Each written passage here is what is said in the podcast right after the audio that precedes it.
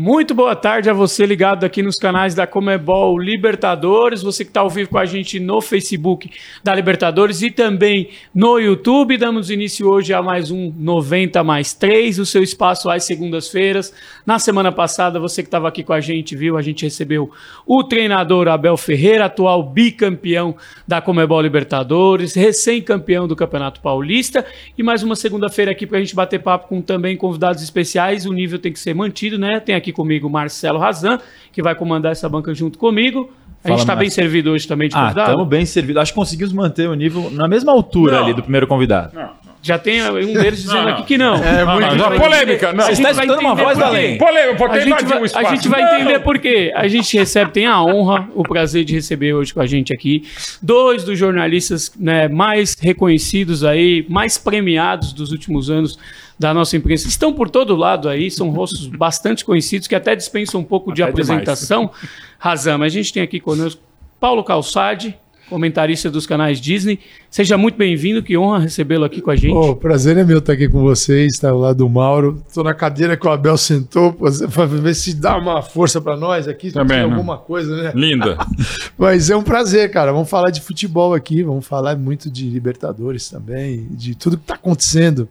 Porque hoje é um dia muito feliz para muita gente. Exclamação. Alguns nem tanto. Um dia muito feliz para o onipresente Mauro Betting, comentarista da, da SBT, também o nosso, o, faz os seus comentários na Rádio Jovem Pan, o nosso palestra, TNT, TNT Esportes. e no Facebook da Comebol também. Também a com a gente. Seja muito bem-vindo, Mauro. Pô, muito me obrigado. em casa, Márcio Razan, prazerzaço de ofício com o professor Paulo Calçado, um dos um dos caras que eu acompanhava antes de começar no jornalismo esportivo, e é verdade. Chamou de velho. mais velho, velho. Não, isso é terrível, né?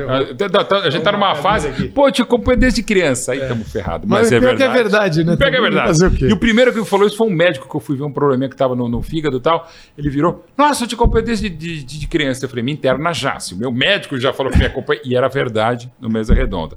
Pô, e eu calçado assim. ano que vem Faz 40 anos que comecei na Gazeta Esportiva. Então, então não tem jeito. Eu, tenho 34 de jornalismo e 30 do jornalismo esportivo. Então, eu, eu, o calçado eu peguei mais.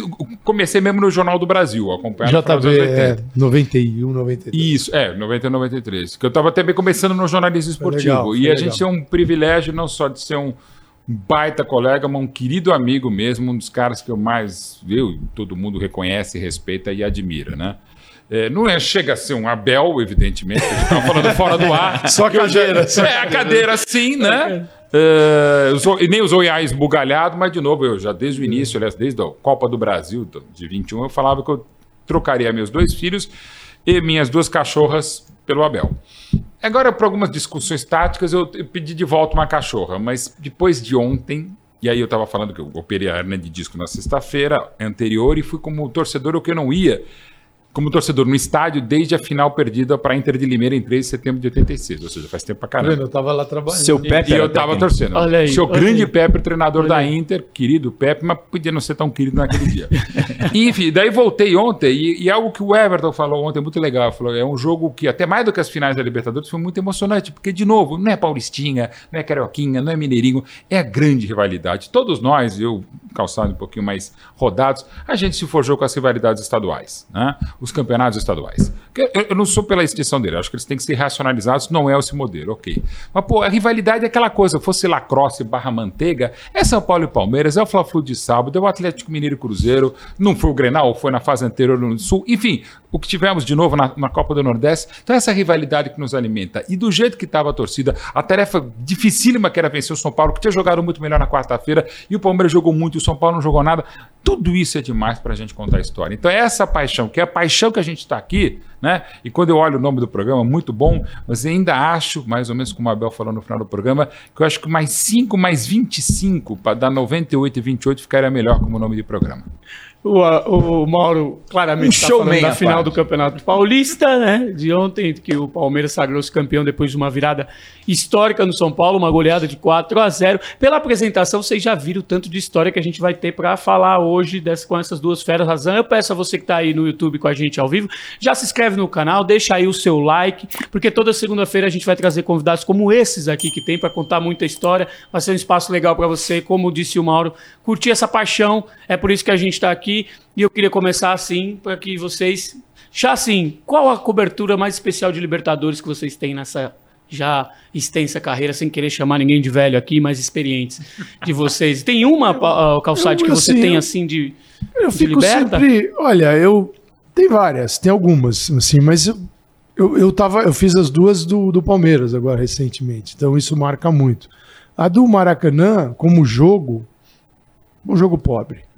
A de Montevideo foi muito legal. Um jogaço. Foi muito legal. Foi muito legal porque você tinha do outro lado um time mais técnico. E o Abel é perfeito na forma, né? Isso o futebol brasileiro não conseguiu captar ainda.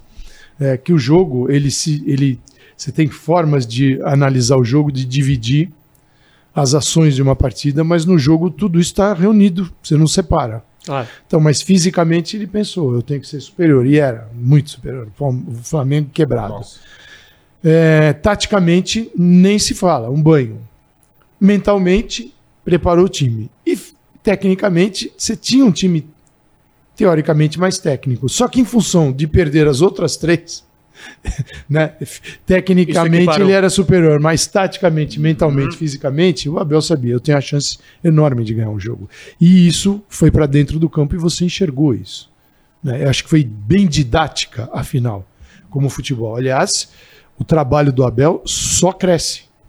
Né? É, do time que disputou a final da Libertadores para hoje, ah, mas ganhou. Se não tivesse vencido, é, então a visão seria outra. Calma. Como o São Paulo fez algo extremamente relevante. O adversário, se o torcedor achar que ali é terra arrasada, é, ele está se perdendo na análise do futebol. O que o Rogério fez num único campeonato paulista, que eu acho que ele ele foi muito bem. Ele levou o São Paulo a uma final, como levou o Crespo. Só que ele não arrebentou o time. Ele encontrou um time verdade. e uma forma de jogar. Na verdade, o Rogério criou foi um Sim, ele clareou um início. Exatamente. Serviu para ele. Cara, você não pode comparar o trabalho do Rogério com um cara que está. Um ano e cinco é, meses. Um ano e cinco meses, né? Ele estreou no dia 5 de novembro de 2020, 2020, o Abel. Né? O Abel, o primeiro jogo dele. Quer dizer, isso no Brasil é uma enormidade, é um absurdo. É o segundo Mas, mais segundo mais da série A do Barbieri. Barbieri. Só que o trabalho é gigantesco. Você goste ou não, você pode falar, eu não gosto disso, não gosto daquilo. Sim, mas deixar de analisar e, e, e tem uma coisa que, eu, que é, é muito verdade. É, a minha análise como comentarista tem que ser do que acontece no campo. Não é, não pode ser uma análise e, eu, e isso nós temos aos montes em cima do que eu gosto do que eu não gosto. Então é o seguinte: o que eu não gosto está errado, o que eu gosto está certo. Não é o papel do comentarista. O papel do comentarista fala assim: olha, aqui tem, dentro desse trabalho aqui, tem uma relevância gigantesca. Eu posso até não gostar, mas, mas tem. Então, é, dentro dessa, dessa, sempre a tua pergunta final, eu acho que essa última, que é mais recente, que chama mais atenção, foi sensacional. Teve. 2012 do Corinthians. Foi legal? Foi legal. Pacaembu, Boca. Né? Uma final também, um título, se faz muito pelo adversário que claro, você vence. Claro, né? Ontem, se fosse Palmeiras e Red Bull Bragantino. Red Bull Bragantino tem um trabalho muito, muito interessante bom. de crescimento, é uma outra visão de futebol que é importante, mas coração, torcida, mexer com a cidade, esta, o estado que tem 44 milhões de habitantes, é Palmeiras e São Paulo. Mauro?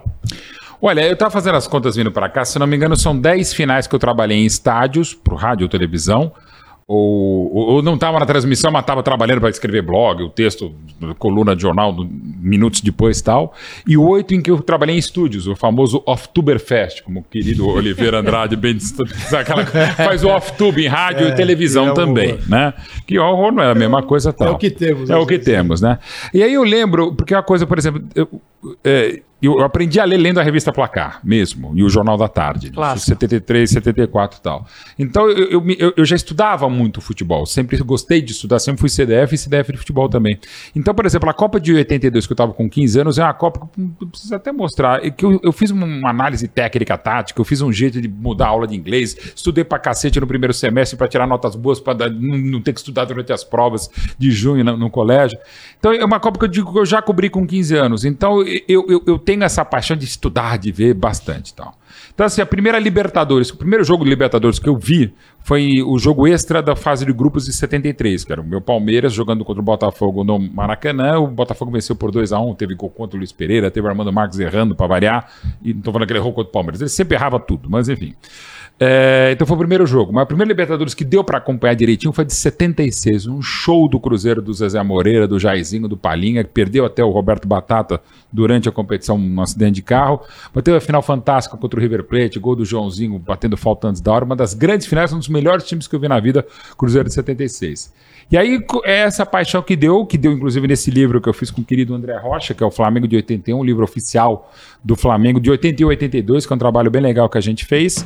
Eu me apaixonei por outro livro oficial que eu fiz com os queridíssimos Leonardo Bertozzi e Mário Marra, que é o Nós Acreditamos que é um livro que é muito legal. Esse é um dos que eu mais gosto, porque os dois não torço nem pelo Galo nem pelo Flamengo, mas torcia pelo futebol do Flamengo do Zico, do Carpegiani, e torcia demais pelo Cuca e também por esse futebol do Galo, pela campanha, que esse é um livro muito legal que a gente fez com a BB Editora, e quando o Flamengo passou pelo Olímpia na semifinal nos pênaltis, eu liguei pro editor e falei, cara, essa campanha é tão fantástica que merece um livro mesmo se não der Galo.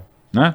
Ele falou, beleza, maluco, Baroni, que já nos, já nos deixou o editor. E nisso também eu falei, vamos fazer o livro, e nem nem tinha falado com o Bertozzi, nem com o Marra, que tinha visto o jogo contra o Arsenal lá em Sarandi. Eu falei, cara, vocês vão escrever junto comigo o livro. E aí, toparam. O André Fiduzzi, que é um craque, que fez as ilustrações também, ajudou. E a gente, du duas semanas, escrevemos esse livro, que é uma das minhas paixões. Está muito legal. E esse, para mim, é um livro de futebol, muito pelo André Rocha, nem tanto por mim, que eu mais gosto. Então, você vê a minha paixão que eu tenho por Libertadores. Aproveitando já mais um jabá, estão nos cinemas de São Paulo em breve, 1999, A Conquista da América, que é meu quarto documentário que eu dirijo com o Canal Azul. Já fizemos uma da seleção brasileira e outros dois filmes oficiais do Palmeiras.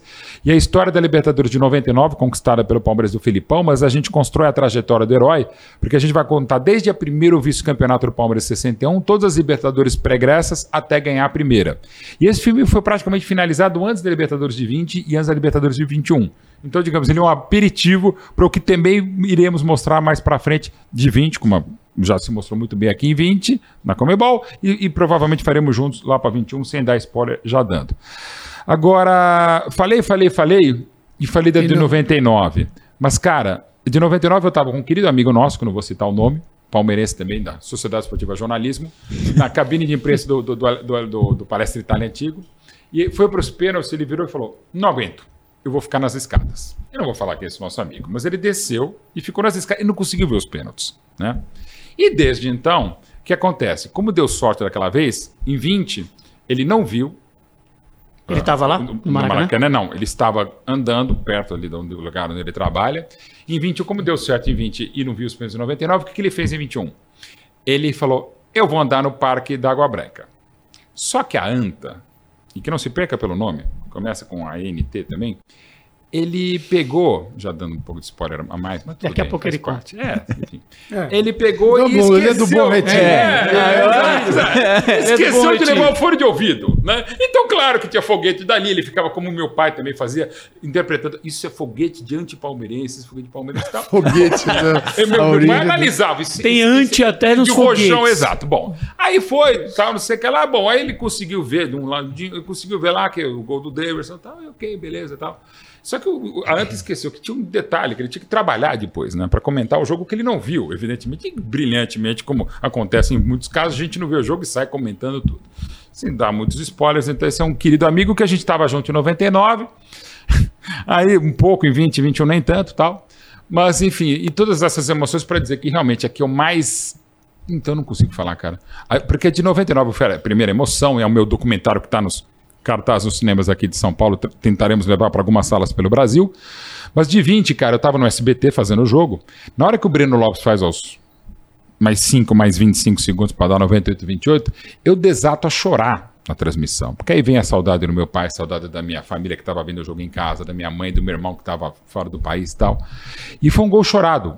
Quem tem dúvida, é só ver as gravações da Jovem Literalmente Pan. chorado. Literalmente chorado. Eu, eu, eu provavelmente, meu, meus produtos sobre a, a, Libertadores de 20 vou chamar o Gol Chorado. Porque tem muitas histórias impressionantes, e inclusive uma que eu já contei no nosso palestra, que um cara me ligou de madrugada quando eu resolvi voltar para São Paulo, eu ia voltar do avião no dia seguinte para fazer um jogo pela TNT do Campeonato Italiano. Aí um amigo meu, marcando com outros membros da Sociedade Esportiva Jornalismo para jantar lá no Rio de Janeiro, Aí um amigo meu ligou, pô, tô aqui, ah, que legal, tá aquela coisa de festa. Pô, tô tão louco que eu resolvi pegar, alugar um carro agora e vou voltar para São Paulo. Vamos. Aí eu peguei, passei no hotel rapidinho, fomos para o aeroporto, às 11 da noite pegamos um carro e chegamos 5 da manhã em São Paulo. Porque eu também não ia conseguir dormir. E aí, 5 da manhã, não tive dúvida. Eu falei, bom, já que não deu para comemorar no Maracanã que eu estava trabalhando, eu vou na frente do Elias Parque e tirar uma foto. Mas era 30 de janeiro, do, aliás, era. Janeiro tem 31? 30 31, de janeiro, enfim. É, já era madrugada de domingo. E aí ainda tinha gente ali, o pessoal veio correndo, eu falei, gente, pandemia. Entrei dentro do carro, não deu nem para tirar a foto direito e tal. E nessa madrugada eu fiquei sabendo de um torcedor que tinha 26 anos, o primo dele me ligou para contar a história, ou mandou mensagem pelo DM, que o primo dele tinha uma condição cardíaca desde cedo, né? Problemas sérios de recuperação, sabia que não ia ter a vida longa, mas no dia da final do Maracanã ele falou: "Hoje é o dia mais feliz da minha vida, hoje eu vou ver o que não tinha idade para ver em 99". E aí ele tava, hoje é o dia, hoje é o dia a gente vai ser campeão, vai ser campeão. Sai o gol do Breno Lopes, ele sai comemorando, chuta a cadeira e cai morto. Teve um ataque cardíaco assim. E aí a, a viúva dele e o, e, o, e o primo dele me contaram a história. E eu falei, cara, que coisa, né? Mas eu falei, mas eles assim, dentro do possível, tranquilos. Possivelmente é uma das pessoas que morreu no momento mais feliz da vida dele. Porque ele morreu passou de felicidade. De felicidade. Num coração. Causa, causa da morte. Causa da morte. Causa da morte. Felicidade. Felicidade. de amor. Ninguém, de felicidade. Exatamente. Que tá assim. Então, essas histórias que a gente conta. Então, essa de 20 já me arrepiava. Agora, eu não achava que o Palmeiras ia ser campeão em 20, principalmente depois do jogo contra o River Plate. Quando eu, na transmissão do SBT, o querido Luiz Alano vira para mim e fala: no segundo tempo, quando era para estar uns 15 a 0 pro River Plate, ele fala: Mauro, você tá bem? Eu falei: não.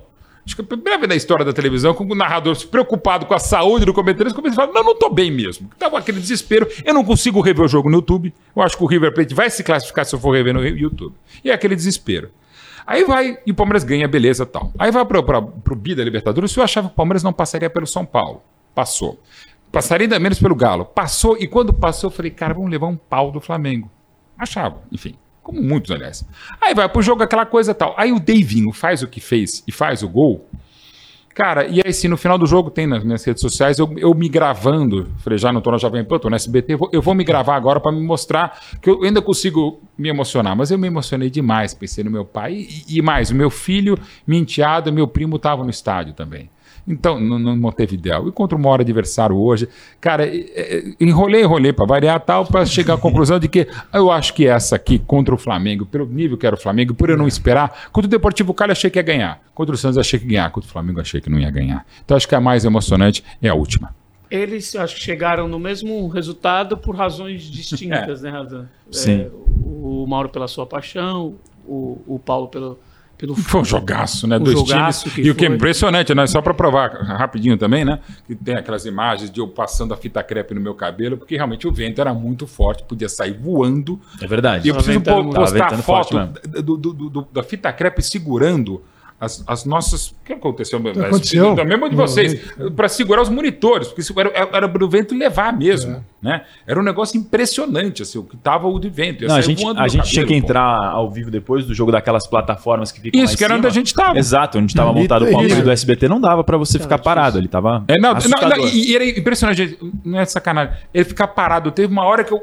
eu, eu bateu o vento, tudo bem, que eu já não estava na menor condição, mas eu, eu tive que me segurar mesmo porque tava. E aí eu, eu, eu fiquei o um negócio de pegar a fita crepe, porque eu falei, gente, tem risco realmente de sair voando o meu cabelo, não ia ser legal, né? O cabelo que é meu, paguei, tá? Não, o teu cabelo não é seu, não, eu paguei, tenho nota fiscal. E assim, e olha quantas histórias, Muitas. evidentemente, capilares de perder o cabelo, arrepiar ou sair voando o cabelo. e além de tudo que vocês falaram, tinha um componente inédito, né, Paulo, dessa final, que era a primeira vez na história que reunia os dois últimos campeões. Além se disso, verdade, verdade. Como uma espécie é. de tirar-teima aí para definir o, meu, e... Assim, clubes que vêm rivalizando por, por quase tudo. Quase né? desde é, 16, eu, né? E assim, a, a, a ida, a ida para lá, eu fui. Fui uns dias antes. Cara, era uma avalanche. Rubro-negra, era uma avalanche. Era um negócio assim absurdo. No avião, você percebia que. Até porque aconteceu o seguinte: quando o Flamengo vence o primeiro jogo 2 a 0 Barcelona e Guayaquil em casa, a galera que saiu comprando. Claro. Contra o Olímpia já estava. O, o, Palmeiras empatou em casa. A galera falou: opa, opa, segura a emoção aí que vamos ver o segundo jogo. Então é o seguinte: a, por uma questão de logística e tempo, Sim. O, assim, a massa rubro-negra chegou muito antes para esse confronto. Mas eu, acho que a torcida do Palmeiras, eu não sei de onde saiu, mas chegou. Chegou. Porque você não via. Chegou na sexta-feira mesmo. Você chegou junto eu, é, junto comigo. É, é. Chegou aos, aos, aos A gente estava nos dias anteriores. Não tinha, a, a mancha, o pessoal das torcidas, que tinha uns 3 mil, chegaram em realmente cima em da cima. hora. 90 mais E, também. e tem colegas que fizeram de tudo, né? Tem colega nosso que pô, foi de ônibus até Porto Alegre. Não, de avião até Porto Alegre. Aí pegou ônibus, aí pegou ônibus. O Calçado, deixa eu até falar sobre isso. Eu, além do, da hernia de disco também, eu, eu tive um descolamento de retina um pouquinho antes da final.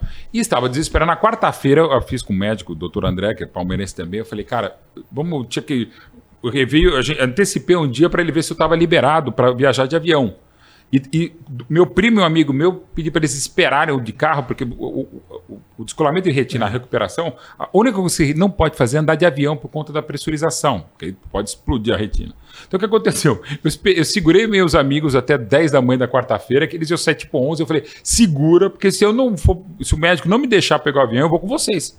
Eu ia porque, não só para trabalhar pelo SBT, mas porque eu não ia perder uma final dessa, né? Ainda mais com os filhos indo também de avião na sexta-feira e tal. Então até isso, eu, eu- eu tive que É, segurar para ir, senão eu ia de carro mesmo. Eu já tive uma, de- não descolamento, mas eu tive um uma ferida. Eu tive uma cotovelada da minha filha e ali saiu uma saiu uma tampa assim lá dentro. Aí é lei, não sei se fez laser. Eu levei É, não, fiz laser tudo. 500 e tantos tiros de laser. Que ó, aí dói, cara. O laser no olho, como você pode imaginar, dói. Aí o Desfal- resultado é que uma tá 18 vezes mais colada do que a outra agora, né? Porque com esse negócio. Mas acontece, você fica ali, não faça nada, não vai, não podia trabalhar. não. Mas ali, cara, assim, eu acho que ah, foi uma volta por cima espetacular, em todos os sentidos. Primeiro na, na ida, né? Montevideo tomada, né? Rubro-negro em todos os lugares, e você não viu os palmeirenses. Os palmeirenses chegaram em cima da hora.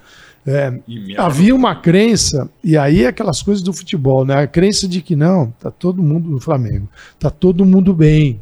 Até, não, a Rascaeta tá ótimo, ele só fez isso para não ir para a seleção Vai ser do Uruguai. isso. Tal. E aí, futebol não existe mágica, né? A hora que você vê, você fala, bom, ali, se fosse um outro treinador, porque a crença do Renato qual que era? Com o meu time titular, Eu, eu ganho todo mundo. O Flamengo acreditava nisso. Com o time titular é imbatível. Só que o jogo não é só isso. O jogo tem outros componentes. E o time titular estava fracionado. Se fosse um outro treinador, talvez três ou quatro jogadores nem trariam na final. E você viu gente se arrastando dentro de campo e o Palmeiras numa missão ali que é assim, o, a maneira. O, o Palmeiras assim, é uma palavra perigosa no usar no futebol, porque ela pode ser mal entendida, que é automatizado, né? o automatismo. né? Mas você percebe isso nos posicionamentos Movimentos do, naturais. do, Mecânica do do- Veiga, né? a mecânica do jogo, do Veiga, do Dudu, do Zé Rafael, do Danilo, do Scarpa, tanto que o, o, o que faz o Abel? O Abel, no início de alguns meses depois do trabalho dele, foram meses, você não sabia quem era, que- quem que ia entrar em campo. E, e- Hoje e depender. E, e outra coisa, né, Calçado? É é uma sacanagem falar que ele não tem repertório. Acho que às vezes até se perde contando repertório. E não só, tá aí os 11, mas necessariamente você não sabe como eles vão jogar. Tanto é que ele pela primeira vez jogava bola rolando, não em treinos, com Scarpa numa linha de 5, Piqueires de zagueiro, Dudu voltando pra ponta direita, o Veiga pela esquerda. É, e é muito legal um treinador que exige a gente ficar a esse tipo de atenção. Não, e, e a gente tá, assim, a gente tá cobrando o repertório de um treinador, não agora, depois de um ano e meio, legal, é um tempo bom. já. Mas você está cobrando repertório com três meses, com dois meses, com um mês, com, como está acontecendo aqui com outros times, né?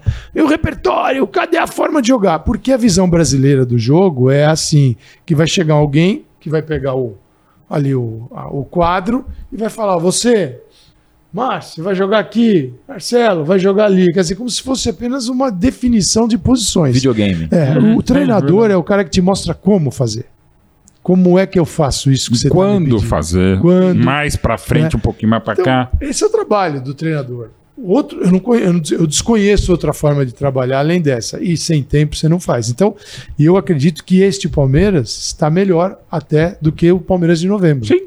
O, Palme- o melhor momento do Palmeiras é hoje. É hoje. O Dudu até falou que acha que tá vivendo a melhor fase dele. Eu acho que tá jogando até mais do que jogou em volta. 18. Desde a volta e, dele. e olha, tá jogando mais do que jogou em 18, que jogou demais. E o Só Veiga, que- com certeza, Só o que melhor é um momento. Dudu que teve que passar por uma reforma. Sim. Né? Da, da volta de um futebol que Repaginar. que é outro futebol, você não joga na mesma intensidade, e com um treinador com um monte de coisa, de exigências que ele nunca tinha experimentado. Então, o que o Dudu fez na final do Paulista, se a gente for assim, dar nomes, né? Na, no primeiro jogo você não tem nomes.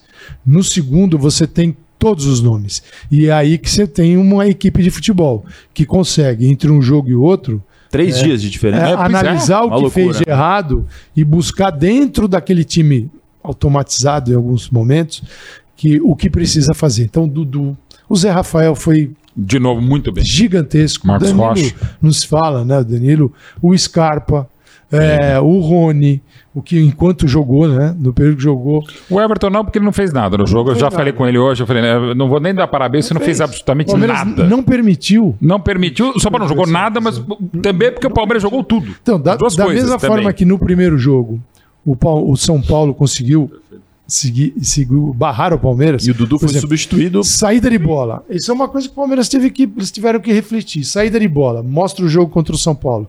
Marcada é um problema. Palmeiras, pô, Palmeiras na, quebrando. Uhum. Né, para Rony, não pode ser para Dudu. Sim. Não, pode, pode ser para Scarpa. Então, se quebrar, não é uma boa. Não, você não tem um centroavante para isso. E, e, o Palmeiras muda. O Palmeiras muda, ele melhora. Então, assim, de um, de, em três dias é um time que você consegue reformar. Um time que não está pronto, em três dias, nem, talvez em 30, você consiga. Então, eu acho essa é a parte que mais me encanta do jogo. A coisa que mais me encanta é isso. É tentar enxergar o que, que o cara fez, o que, que ele pensa. E o Abel é um cara que ele sabe como fazer. Esse, esse é o treinador de futebol. Pergunta você pergunta, a gente faz isso, né? Uhum. Quando encontra o jogador do Guardiola. A gente fala, yeah. e, e aí? Como é que é? Que que... Aí acho que foi o Daniel Alves que me respondeu uma vez. Ele falou: ah, ele fala o que vai acontecer e te fala como vai acontecer. Hum.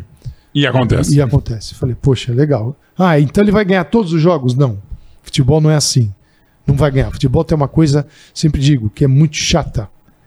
Que é chatíssima demais que atrapalha, que chama adversário. É verdade. É porque a gente parece que só a gente ganha, empata ou perde. Exatamente. O outro não é melhor. Não, e, e, vai ter crise, né? Vai ter crise. Claro. Quando, porque dentro dessa visão... Até quando ganha, ah, meu Deus, uma porcaria de jogo. Na final da Libertadores ou do Brasileiro vai ter crise. Ou no Palmeiras, ou no Atlético, em dois desses, né? Ou não, no Flamengo. Ou ganha, porque o Renato provavelmente seria demitido, mesmo se ganhasse a Libertadores, Talvez, o Renato ia ser demitido. É. Havia um desgaste muito grande. E, e, e, essa coisa de comprar ideia é muito interessante, voltando à história da Libertadores de 68 e passa pela do Palmeiras, quando ele perdeu o terceiro jogo para o Estudiantes no Uruguai. Primeiro jogo, o Estudiantes virou 2 a 1 o Palmeiras venceu o terceiro jogo por 3 a 1 Pelo regulamento da época, tinha um jogo extra que, se houvesse empate, na prorrogação, o Palmeiras, por ter um saldo melhor, seria o campeão. Não aconteceu, foi 2 a 0 para o Estudiantes. E é muito interessante que o Subeldia, que é um dos grandes treinadores da história da Libertadores, ganhou três, aquela foi a primeira, de 68 a 70. O, o Estudiantes era um time meio que jogava um futebol sucio, né? meio sujo, até talvez um pouco demais. Era um time muito mais cascudo, tal. Tinha o Bilardo que entrava com Dizem, mas provavelmente o grande Bilar, treinador da Argentina, uma volante, meu campista que entrava com alfinete lá para Melhor do que o Mário Souto nesse livro aqui do Flamengo 81, que chegava com pedra, né? Ele ficava dando as alfinetadas, não como a imprensa, alfinetada mesmo no adversário. Mas não era só isso, estudiantes. Mas disse que é interessante, no jogo do Pacaembu, o time jogou muito atrás e levou um vareio do Palmeiras do Panzinho. E aí o Subeldia tentou mudar um pouco o time e falou com os jogadores, olha, a gente vai jogar diferente esse jogo no Uruguai. Até porque vai ter mais torcida tal, mas enfim. Aí disse que todos os jogadores foram contrários à ideia de jogo dele. Mas ele falou: olha, mas é o seguinte, ele meio que treinador muito experiente, muito qualificado e também é um ótimo tempo, acho que já estava três anos estudiantes. Ele falou: olha o seguinte, é, vocês podem não gostar, mas é o jogo que eu quero. E eu que mando nesse time. Então vocês vão jogar como eu quero. Diz que ficou um clima ruim, a bola rolando. Fica. Mas resultado: o time jogou como ele queria, passou por cima do Palmeiras, o Verón Labruja ganhou o jogo, acabou com o jogo e tal. E 2 a 0 depois do final do jogo ele falou: olha, a gente jogou do jeito que a gente não queria, mas o jeito que a gente queria não estava certo. Estava certo o nosso treinador. E aí deu. Então, assim, e às vezes acontece o contrário, né? O cara, o time, o jogador faz pela cabeça, o, adversário, há um erro de arbitragem e tal. Mas assim, o comprar a ideia, eles não, eles não quiseram comprar aquilo que compraram, mas compraram no final deu certo, o Abel, primeiro dos títulos estudiantes. Se o Abel tivesse sentido que já o desgaste, porque qualquer relação desgasta no time de futebol, você está ali Você tem que conviver. Claro, claro, você Sim. tem ali 11 super felizes e mais uns 11, 12, 15 ali chateados do lado de fora. Então, se estabelecer uma relação de confiança complicado. É, é complicado. Complicado. E o Abel não renovaria se ele sentisse que, pô, que isso aqui já está perto tá saturado, do, né? da, tá do saturado. fim. Eu vou esgarçar essa relação. Não, ele, ele tá renova por um período longo transformando a vida dele, da família, agora, já é um negócio uhum. oficial, é, por um período que vai até 2024, é porque ele acredita e os caras acreditam. E ele, e ele assim, ele é sincero nisso. Ele, ele sempre fala. Dos jogadores, né? Do time dele. Eu acho isso fantástico. Assim, todo mundo pode falar, mas ali você vê que tem sinceridade. Veracidade mesmo. Porque sim. na forma de o jogador encarar e de assumir e tal. E ele é. disse aqui semana passada que vai cumprir o contrato, que a intenção dele é essa, cumprir o contrato e depois tirar um ano sabático aí. Pode ser. Estudar. O Palmeiras dá o Abel, isso é importante. O Palmeiras dá o Abel, não vou nem falar agora na renovação, que é um, um salário de nível europeu, uhum. dos maiores. Mérito. Ponto final. Ninguém precisa, os Isso. valores não importam. Mas é um reconhecimento que o futebol europeu não daria a ele. Uma equipe que ele ele tem uma equipe para disputar a Libertadores. Uma equipe Adoro que ele com os adeptos, os adeptos. para disputar a Libertadores da América, que é o maior título que ele tem neste universo que ele veio trabalhar. Na Europa ele teria uma outra jornada, uma outra caminhada. Claro. É, vai num Benfica? Perfeito. Pô, o que está acontecendo no Benfica Liga dos Campeões já é um o extremo do extremo. Tanto que cai Jorge Jesus e o time segue. Uhum. Mas não é o normal. Ele não tem orçamento para estar em fases agudas de Liga dos Campeões. Talvez uma Liga Europa seja do tamanho do Benfica. Fala assim: sair daqui. E eu achei legal aqui, nesta cadeira, né? Que ele diz o seguinte, né? Que ele aprendeu a competir. Quanto vocês querem na cadeira? Ei, Mauro, Mauro vai Que bom, que bom. Ei, Mauro, olha claro, pô. Aí, ó, Mauro, pá. Do artigo de luxo. Tá confortável, essa Total. ideia mesmo. Não sei se, se, se tinha vontade aqui para falar o, com a o, o, o, Ele disse que aprendeu a competir na América do Sul. Achei assim um dos grandes momentos, né? Aprendi uhum. a, competir, a, competir na América do Sul. Assim, é claro, a, a, gente, a gente vive aqui. E a gente vive aqui, a gente não gosta de uma série de momentos desse que significa competir né, na América do Sul. Às vezes aqui é bravo é, demais. Claro. Aqui é, às vezes o claro. jogo aqui vai para um lado cana da canalice que a gente não pode aceitar. Mas ele fala, fala dos campos, fala da dificuldade, fala torcida, do ambiente, da ambiente, torcida, atividade. E o que ele fala é que todo mundo fala, o Tele já falava um já pouco. Aliás, nos anos 90, né, nessa Libertadores do, do filme tá em cartaz que eu fiz, eu conto muito essa história. O, Palmeiras jogou, só para um resuminho, na sexta-feira ele jogou, sexta-feira à noite no Maracanã, uma semifinal de Copa do Brasil e perdeu para o Botafogo nos pênaltis. No domingo, o Palmeiras escalou 10 reservas, a única vez na história das finais de São Paulo, do Paulistão, desde 1902, que o time joga com 10 reservas contra o maior rival, que era o Corinthians, e logo depois de ter eliminado o Palmeiras, o Corinthians, Oswaldo Oliveira, na, na Libertadores. No domingo à tarde joga e perde por 3 a 0 Na quarta-feira joga a final da Libertadores, ganha e no domingo vai o time inteiro de cabelos verdes para o jogo que não acabou nas embaixadinhas do Edilson. O calendário era muito pior. E não é que agora está menos pior que você tem que bater palmas. Claro. E que o, e o que o Abel fala, o Crespo falava, mesmo campeão paulista pelo São Paulo. Então tem que racionalizar. Não, é um calendário literalmente sem cabimento há muito tempo. E, está aqui um cara que não quer acabar com o estadual, mas quer racionalizar. Não dá para ser desse estadual jeito. Estadual é para quem precisa. É também não. E você e tem uma condição até social de muita gente. E dá para você fazer essa estadual de janeiro até agosto. Ah, mas confunde. Gente, a gente tem jogo que a gente não quem sabe. precisa jogar. Quem precisa jogar. E, e, faz os grandes jogarem, os times de Série A, jogarem menos partidas. Mas para poder manter Esse o campeonato diminuir, do jeito que tá, não dá. Diminuir o número de jogos é uma covardia. Porque é o seguinte: se você pegar o, quando os estaduais terminam a fase de classificação, que mais ou menos bate na mesma data em todos porque as datas são as mesmas, você tem ali uns 10 mil desempregados no país. É. Se a indústria hoje, é, os times hoje, hoje exatamente hoje. Hoje, se a indústria semestre. automobilística demitisse de um dia para o outro 10 mil funcionários, a gente teria uma crise. Sim. E quantos violenta. são pagos também? Né? E, e aqui não. Aqui, assim, o futebol, ele cria, porque é o seguinte, cara, você tem é, 600, 700 equipes no Brasil, quantas tem calendário nacional? Essas vão de janeiro a dezembro. Quem não tem calendário nacional, se você diminuir o estadual ainda, que já é de três meses, então você dá emprego por três meses, os outros nove, vire-se.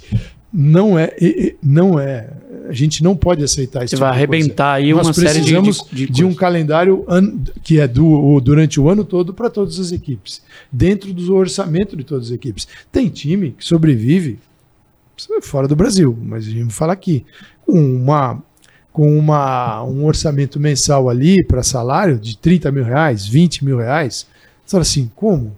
Mas é o nível que ele está. Claro. E ele vai sobreviver e jogar com este nível. O que você não pode é eliminar a possibilidade dele continuar vivendo o resto do ano. Uhum. Porque tem outra. Como você cria identidades regionais do torcedor com aquele clube, sendo que aquele clube dura três meses e durante 12 vai passar na televisão o gigante. gigante. O Flamengo, o Corinthians, o Palmeiras, o Inter. Ele vai largar aquele clube e vai torcer para aquele que ele vê sempre. Então nós vamos aniquilar as realidades regionais. Então quem diz Assim, não é contra o estadual, não é terminar o estadual, mas o estadual precisa ser redefinido. Desse jeito não, é Legal, o grande vai entrar, perfeito, o grande vai entrar. Porque são também a razão de existir, né? Jogos, seis. Os grandes também são a, a razão de existir. A Libertadores esticada, como tem sido, é maravilhoso dizer porque você pode esticar o campeonato para você manter esse grau de... Pô, a, a, distância que houve entre as semifinais da Libertadores do ano passado e a final, de dois meses, gente. Foi quase que a mesma coisa da, da, da Libertadores para o Mundial de Clubes.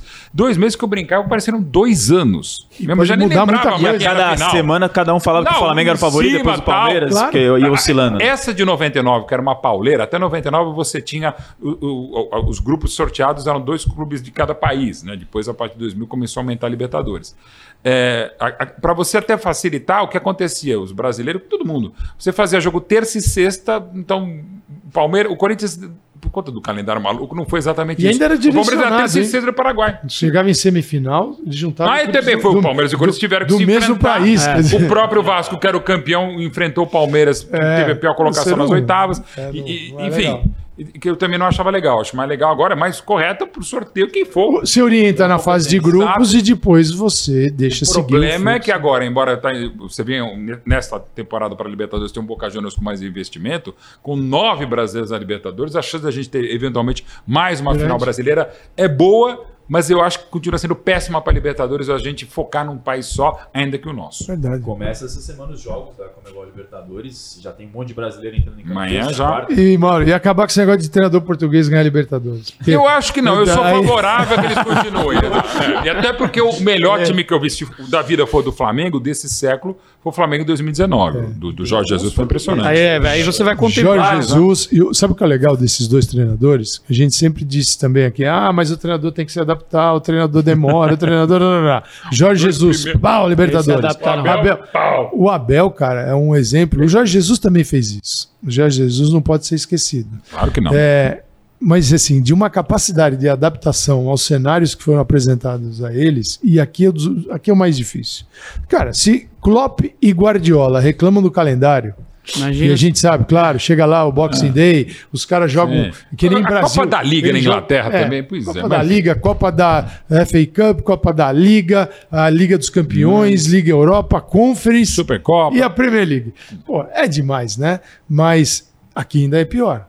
Muito aqui pior. ainda é pior. Se joga, vocês quase vi. E, não, e a gente tem visto, inclusive, na Libertadores, nos últimos confrontos com semifinal tal, clubes brasileiros contra outras equipes, é quase 20 a 30 jogos a mais na a temporada. Mais. Gente, imagina 30. Ah, mas não é o mesmo elenco. Não é, mas é, muitas vezes é. Não estou falando nem no país continental, não. Mais viagens. É o caso, por exemplo, do sorteio que o Palmeiras teve agora na Libertadores, que é sorteio, não tem o que falar, é, é extremamente desgastante por exemplo, já estreia agora contra o Tátira. Às vezes você tem que meio que quase que torcer para pegar um adversário ruim mais próximo é. do que você pegar uma, uma baba e ter logística. E, ter logística e os brasileiros jogam dois torneios continentais ao mesmo tempo que é. o brasileiro e a Libertadores. Porque se, se, você sair de Porto Alegre para jogar é. no, é, no, Ceará e, e depois você tem o e, jogo no Peru. tempo mesmo, de, de, da temperatura. Você pega um, um jogo em Curitiba mais frio, vai para Fortaleza. Pô, e a temperatura. Eu quero voltar com vocês. Eu quero voltar. A altitude, como é o caso do, do Corinthians agora contra o Always Red. A sorte do Corinthians é que vai pegar em La Paz.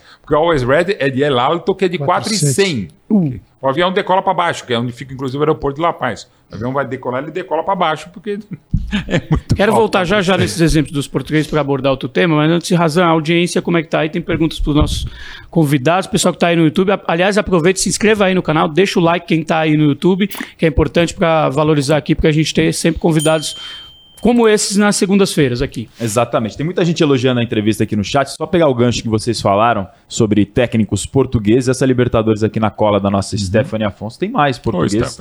Paulo Souza, Vitor Pereira, Flamengo, o Renato Paiva, Renato Paiva do Independente Del Valle e o próprio Abel que a gente já falou, além do Ismael Rescalvo e do Alexandre Padiares, que são espanhóis. Enfim, são alguns europeus que estão chegando na Libertadores. A galera tá comentando aqui, ó é, elogiando a entrevista, falando da, da entrevista do podcast no 90 mais 3 de estreia com Abel Ferreira e falando ótimos dois conhecedores de futebol brasileiro. O Dalci Lopes falou aqui, elogiando bastante. Rafael Marzano, esse podcast é muito bom.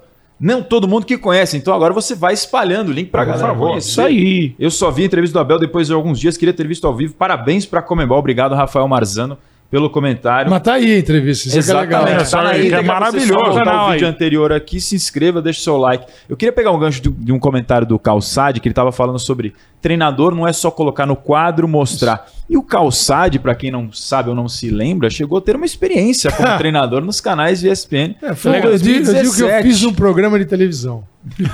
foi no Brasil, não é isso? No Brasil, UFC, lá que é do Oscar. Oscar Bernardi, que foi né, jogador de São Paulo, da Ponte, Gigante. seleção brasileira. Mais fácil comentar é, ou treinar? O não, muito mais fácil comentar.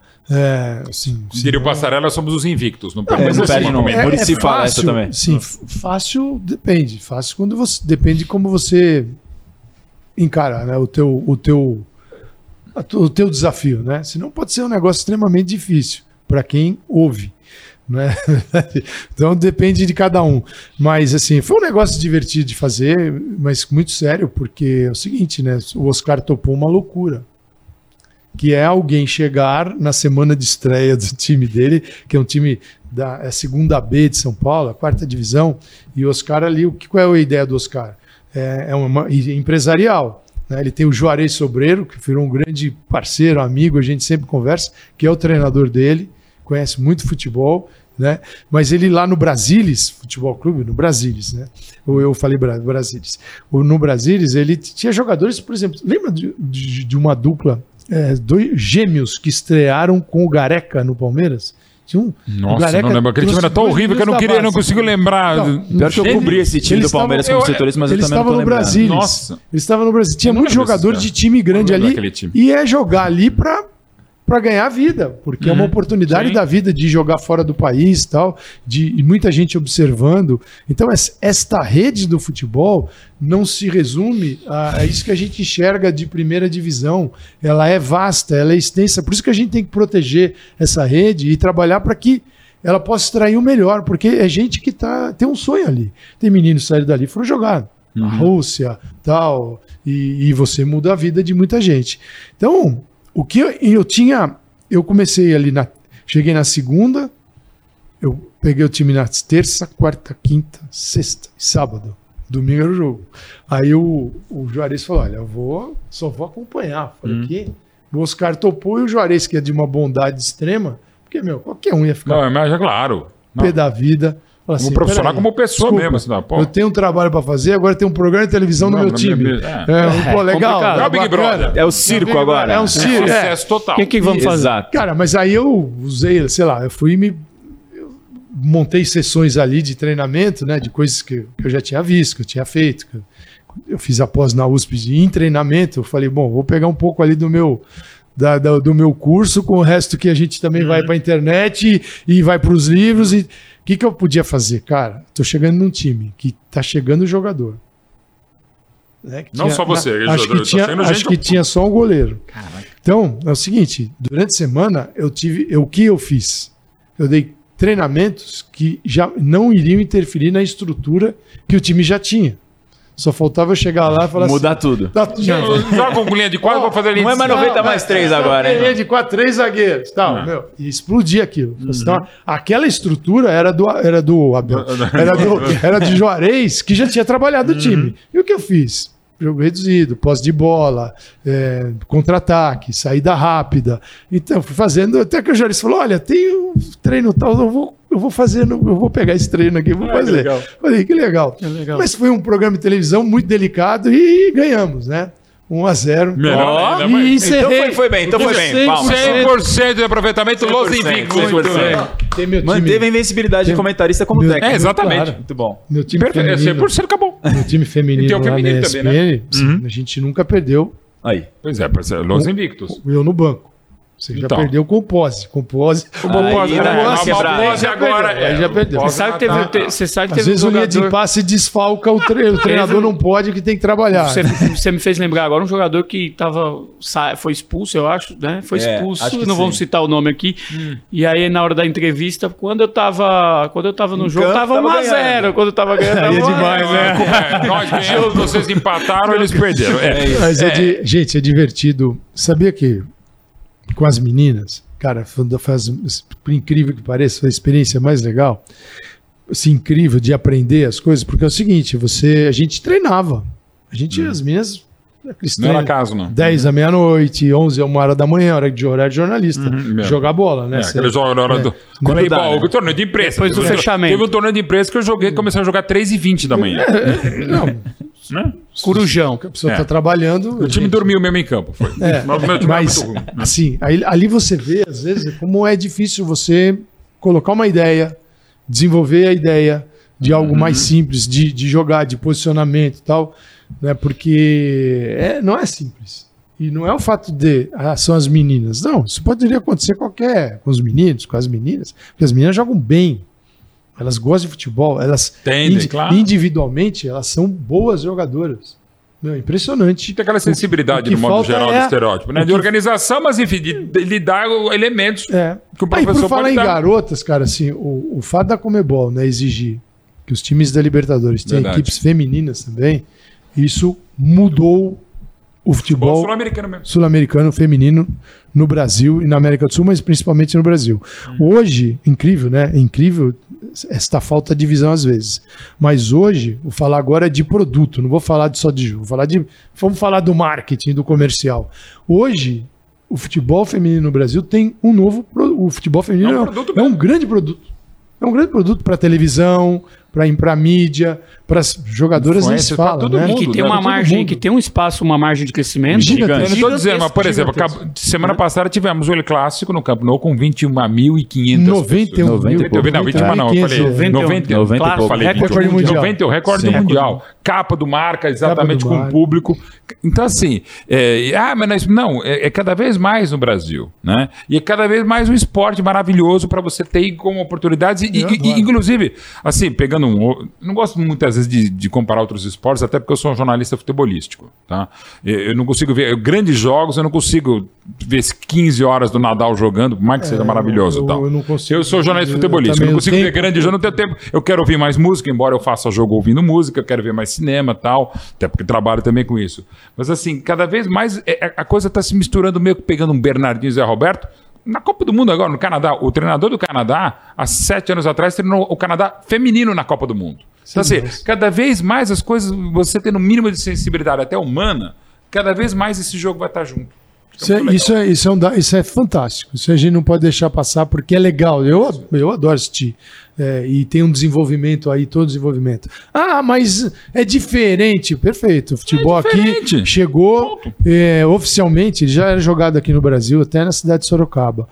é, em escolas jesuítas tal, mas é 1894, tá bom. Você tem um esporte que chegou aqui em 1994, o Corinthians é de 10, o Palmeiras é de 14, e aí era proibido até jogar feminino até os anos eu tenho 82, né? 79, acho que. Acho que é 1982. É, final de, de É, 70 e eu- início dos 80. Exato. Que é- era- havia uma lei. Havia uma proibição, não podia. Proibição. Até aquela coisa do João Saldanha, É. né, do- Então a gente quer que comparar essas falava. duas histórias. Desculpe, Claro, podemos, claro. né? Não podemos. E nós, e tanto nós quanto vocês, têm a responsabilidade de fazer com que esse produto também cresça, né? Porque Sim, e, e- e propagar, mas dentro da responsabilidade da mídia e nós da mídia como um todo. E eu, eu tô falando, eu, eu, eu, eu, eu comento futebol feminino desde 1996 na, na, na- na TV Bandeirantes da época. Hoje eu comento cada vez menos, né? Eu sei cada vez menos, mas até naquela época eu acabei fazendo muitas amizades com jogadoras, com, com namorados, namoradas, com pais, mães, porque às vezes só tinha gente na, na, na transmissão, né? Verdade. Eu perdi um- Família. Família. Então até eu tenho contato com algumas jogadoras mais,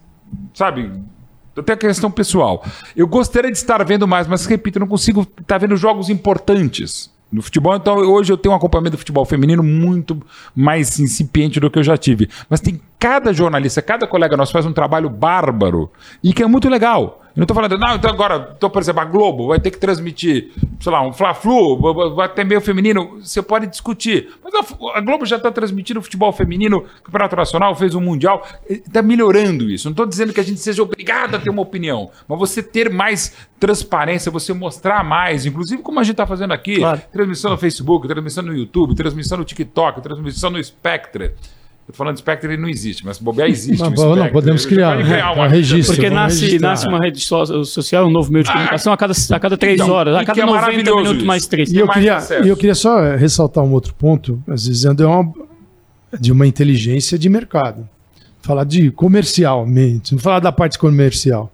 Se a população brasileira bate 52% de mulheres, você tem 48% de homens. Aí você tem um esporte que ignora as mulheres em todos os sentidos. Ignora e segrega. Ignora, né? segrega, porque é o seguinte: não é fácil ir um estádio torcer por qualquer time, quer torcer pelo Palmeiras do Abel.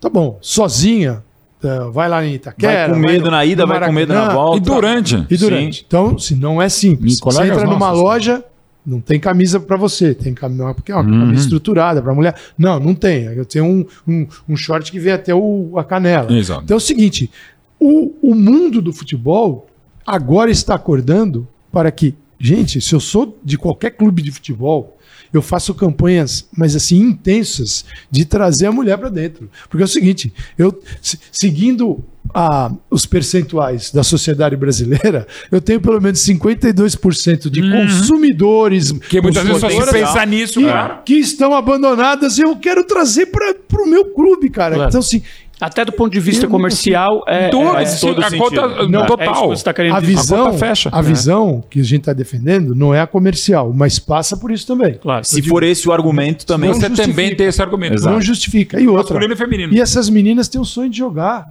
Por que, que a gente vai interferir e impedir que o sonho dessas garotas seja realizado?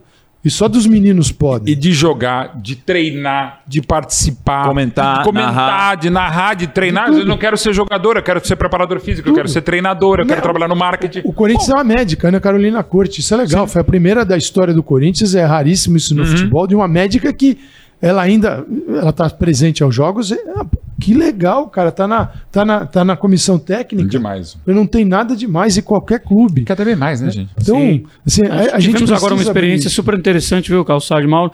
Libertadores Sub-20, agora em Quito, uhum. no Equador em que o Penharol sagrou-se campeão e mu muitas mulheres nas comissões técnicas, médicas, fisioterapeuta, Sim, assessora de imprensa. E Foi inclusive uma matéria Deus que a gente volta. fez aqui nos canais da Comebol. Hum. Né? Isso tá, a gente está quebrando algo que é indefensável. não tem é. como defender a, a não um chute no ângulo. Exato. É, não, não tem. Cara, então eu espero. Quem sabe, né, Mauro? Um dia a gente veja uma treinadora. Sim, no, do, do, do, Flamengo, do, do Corinthians, claro. Por que não? Por que não? Evidente. Por que a não? pergunta é: você acha que essa é a pergunta-chave? Por que por não? Que não? Por que não? Uhum. Né? Não tem motivo. E quando não tiver a primeira, todo mundo vai ficar sendo tendo essa então, pergunta, porque espero... acho que a representatividade é muito e, importante. E no Brasil a gente tem essa coisa. se vê possível de estar naquele claro. lugar. E outra coisa, dando certo ou abrindo uma porteira, é como o caso a gente está falando dos treinadores portugueses, Jorge Jesus, Abel. Então, assim, 17, o Corinthians foi brilhante, com o Carilli, ganhou tudo. Coloca, então, auxiliares na comissão técnica. Aí, 18, o Filipão, com um time reserva, foi praticamente em 14 dos 38 jogos, foi campeão brasileiro. Nomes consagrados. Aí vai o Jorge Jesus, agora a moda português. São as ondas. moda português. Exato. E uma dessa, dá uma dessa, que seria é maravilhoso. Abre-se um caminho. Vocês me perguntaram aqui, fora do ar, quando chegou, né? Se na quando eu comecei, dos setoristas. Uhum. De, que era Por uma exemplo. coisa. Que é um bom. bom que tem até hoje. Bom claro. Pra gente abordar. E, e, que naquela época era muito forte, né? Uhum. Você tinha figuras ligadas aos clubes, né? E tinham, por exemplo, a gente tinha a Regiane Ritter, que era pela, Minha colega maravilhosa. Gazeta, TV Gazeta, é, que foi uma pioneira. Uma, das pioneiras, né? com certeza. Maravilhosa. Esportivo. E a Regiane ali, a gente adorava a Regiane. Regi, um beijo. E, e ela era fantástica. É de assim, a Regiane era de, fantástica. E com né? conhecimento, assim, imposição, segurança, uma querida, trabalhei com ela na rádio, na TV Gazeta. É demais, um calçado, é, assim, e outras pessoas, eu tive o privilégio de trabalhar com a Luciana Mariano, que foi a primeira narradora de esportes, Minha colega agora, hoje. Colega é, hoje. E, e, e, trabalhava comigo na Rádio Gazeta, depois até eu indiquei para o Sport TV, trabalhamos juntos na Band. É, o, o narrador Alês, um do esporte interativo, que a gente fez um, a primeira transmissão é, de jogo de semifinal de Champions, ela foi no, no, no, da Tati, no, no, no, no Santiago Bernabéu para um jogo Real Madrid e Bayern, sabe? Eu tive o privilégio de estar em momentos como esse, o Calçari também, e, e os canais Disney também muito fortemente apoiam isso, como a TNT Sports hoje, que é sucessora do esporte interativo. Então é legal que a própria Band, quando fez isso, é quando a Luciana começou a trabalhar, foi em 97. Então, quantas histórias maravilhosas a gente tem. A própria Rádio Mulher, que é meio esquecida dos anos 70 é verdade, em São hein? Paulo, toda a equipe era feminina. É então, isso nos anos 70. Então imagine quantas histórias que maravilhosas loucura. a gente tem e que devem ser continuadas. Aquilo foi descontinuado, mas quanto espaço maravilhoso a gente tem. E tem visto na, na grande imprensa, eu não gosto do termo, mas enfim, na grande imprensa, cada vez mais espaço para a mulher. Com certeza. Maravilhoso. E, será, e, merecido. Aqui será um lugar de espaço para as mulheres. Teremos convidadas especiais aqui Precisa. no 90 mais 3 A própria equipe de produção que vocês têm, Stephanie, Temos... que eu sou suspeito para falar, que é uma pessoa maravilhosa. Pô, o time que vocês montaram aqui de excelente qualidade, e, e de novo, como aliás o próprio Abel fala, é, não é porque é português, é porque teve aquela, não, treinadores portugueses. Tem milhões. Treinador brasileiro tem, treinador da Bulgária. É de ser competente. E eles falam, ah, então tem que trazer para o jornalismo esportivo. Acho ótimo. Excelente. A frase dele foi: qualidade não tem nacionalidade. Sim, é isso, não é o passaporte. Tem sexo, é exatamente. A gente vai é, trazer, é, para melhorar, para aumentar a qualidade, nossa, sejam todos bem-vindos. Intercâmbio, ajuda, de mercado. intercâmbio de informação ajuda em qualquer Sem xenofobia, área. sem reserva de mercado. E também uma coisa que tem um processo inverso, depois de trabalhos brilhantes, sobretudo do Jorge Jesus e do Abel, e você pode até dizer do São Paulo, aí tem as histórias ruins, é que também ele falar, todo treinador brasileiro não presta. Como aliás o Abel está falando, Rogério Senna, excelente treinador. Marcelo Barbeiro, excelente treinador. Não é o melhor momento Maurício. do Abelão. Tudo da mas um abraço também para Marcelo, que é um grande amigo. É, o, o, o, pô, o Abel, que aquele sábado mostrou sua qualidade ainda, N é campeão do Rio. Pô, você tem que respeitar. Um, um dos grandes erros da imprensa é a gente ficar jubilando pessoas, aposentando pessoas. Eu acho, embora o criador é um querido amigo nosso, colega brilhante, o termo ex-jogador em atividade, ex-treinador em atividade, está falando aqui talvez um ex-jornalista em atividade, gente, é deplorável. Você não pode jubilar ninguém, não pode aposentar. Ainda mais pessoas que têm a história de Abelão, a história do Filipão, a história do Luxemburgo.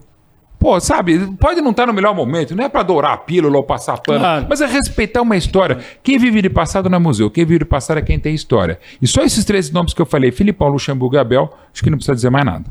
É legal esse debate que a gente está tendo aqui sobre, sobre o ambiente do futebol para as mulheres, porque essa semana eu li uma reportagem da Anitta Efraim no All Sport.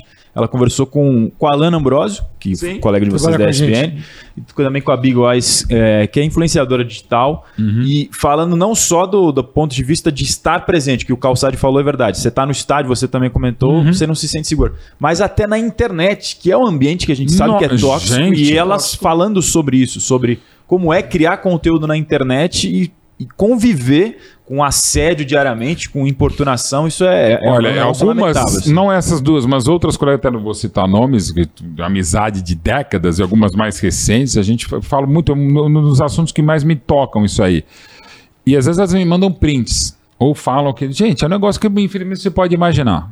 E, e, com um mundo ainda muito misógino, muito machista, muito refratário como o do futebol, e conservador na pior acepção, ainda se ouve, ainda se lê, ainda se ataca, ainda se difama, ainda se faz tudo de uma maneira absurda. Porque, infelizmente, às vezes, sei lá, eu falo, entre tantas pataquadas, tá? Eu falo.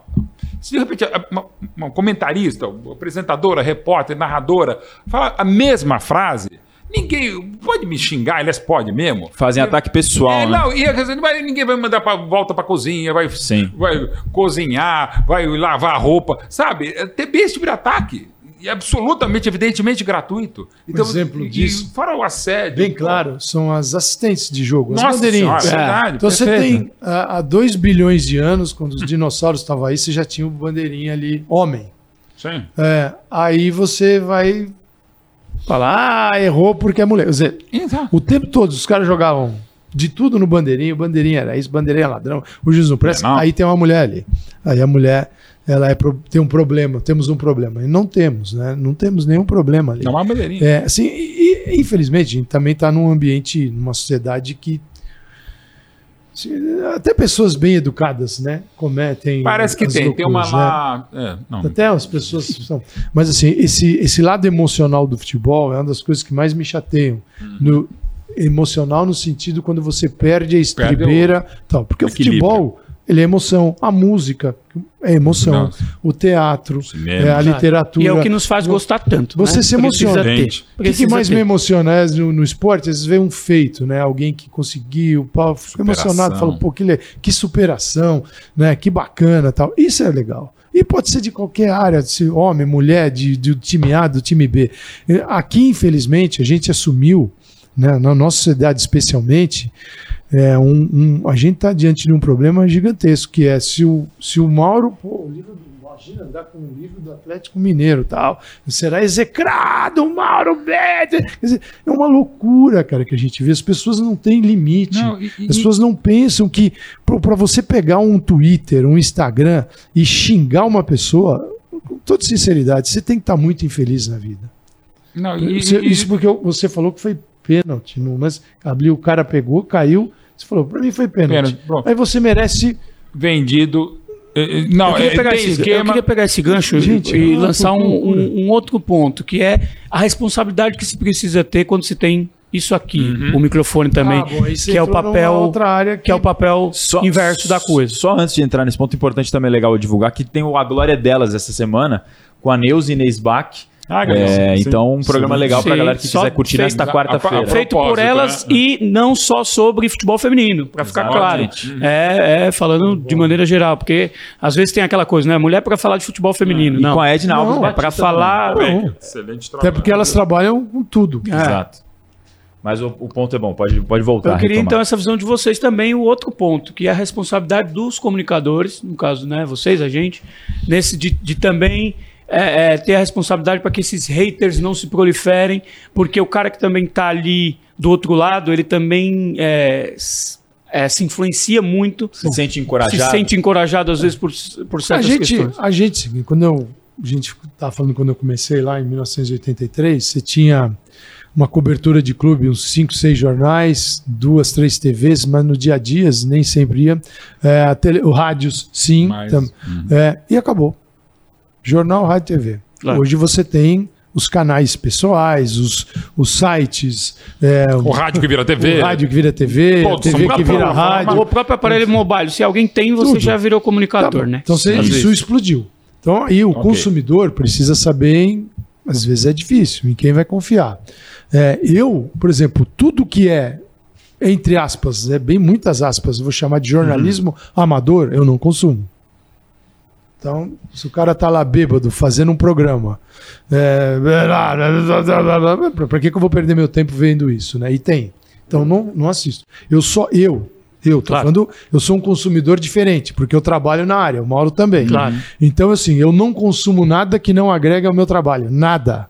Seja coluna de jornal, programa de televisão. É, e também na grande imprensa, não é só. Não, não, não, não exato. Tô também, falando, tô falando nosso. É, nosso, nós mesmo. Nosso. É, isso pode estar em todos os lugares. Sim. É, se eu falo assim, isso aqui não agrega nada ao, ao conteúdo que eu preciso, uhum. porque eu preciso conviver com este conteúdo e melhorá-lo diariamente, então eu só preciso de coisas que agreguem. Claro. Então eu não vejo. Então, assim, o que é o, um jornalismo profissional e o que é um jornalismo amador?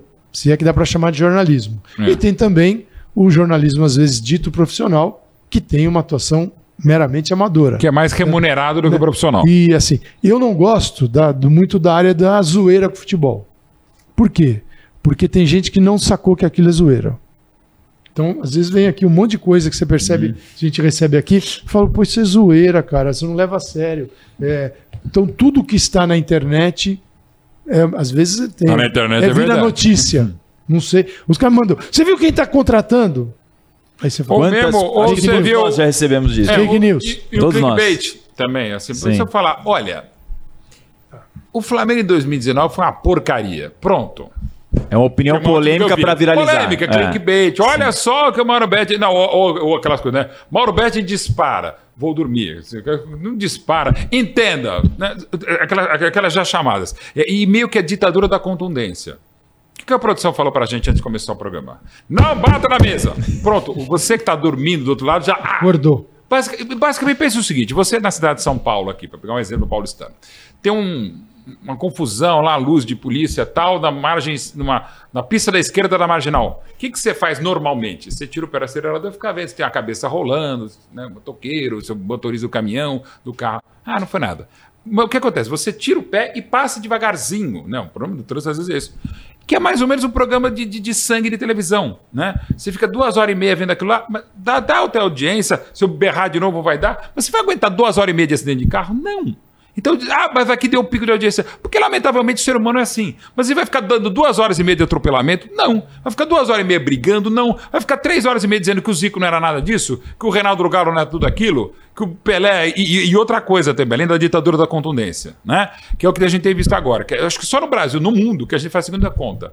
Ah, o Pelé ganhou 10 paulistas. É, mas ele jogou 18. Ah, o Guardiola jogou 11 Champions, só ganhou duas.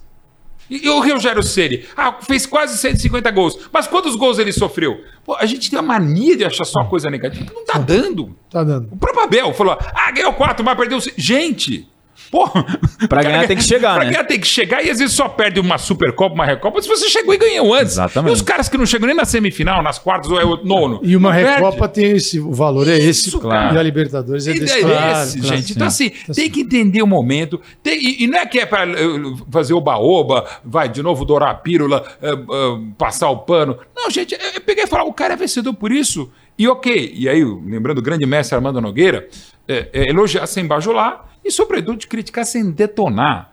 A gente vive, vive dias de profunda intolerância e impaciência, e nós da imprensa também somos irresponsáveis, não é irresponsável quando sai o treinador detonado. Dois, três jogos Uma coisa é embora. o trabalho, outra coisa é assim, você atacar Pô, pessoas. Então, além disso, exato, e né? pro lado pessoal também. Ideias. Assim, estamos debatendo, se debate ideias. ideias. Essas ideias aqui de jogo eu, eu não acho a melhor. Tudo bem, eu não acho, mas eu posso estar equivocado. Então, assim, você. E vamos debater Você acreditar que o seu ponto de vista é sempre o ponto de vista certo, isso é o pior. Ainda você é uma porcaria, você é nojento, então, você é prepotente. Isso é ruim. e vocês acham é que está correlacionado o fato da gente ter visto é, recentemente um, uma migração assim de personagens grandes do, do, uhum. do, do, jogo, seja jogadores ou treinadores, que às vezes saem, não querem dar uma entrevista para um, um programa de grande imprensa, e a gente está, grande imprensa, uhum, esse sim. termo que o Mauro não gosta, mas imprensa a gente tá, Mas enfim, é tradicional. A é, imprensa é, é. imigrando, por exemplo, para uns podcasts, como, por exemplo, Podpah, o Flow sim, da Flow. vida, estão preferindo ir a esses lugares onde eles se sentem vocês acham que tem uma correlação aí? Não, porque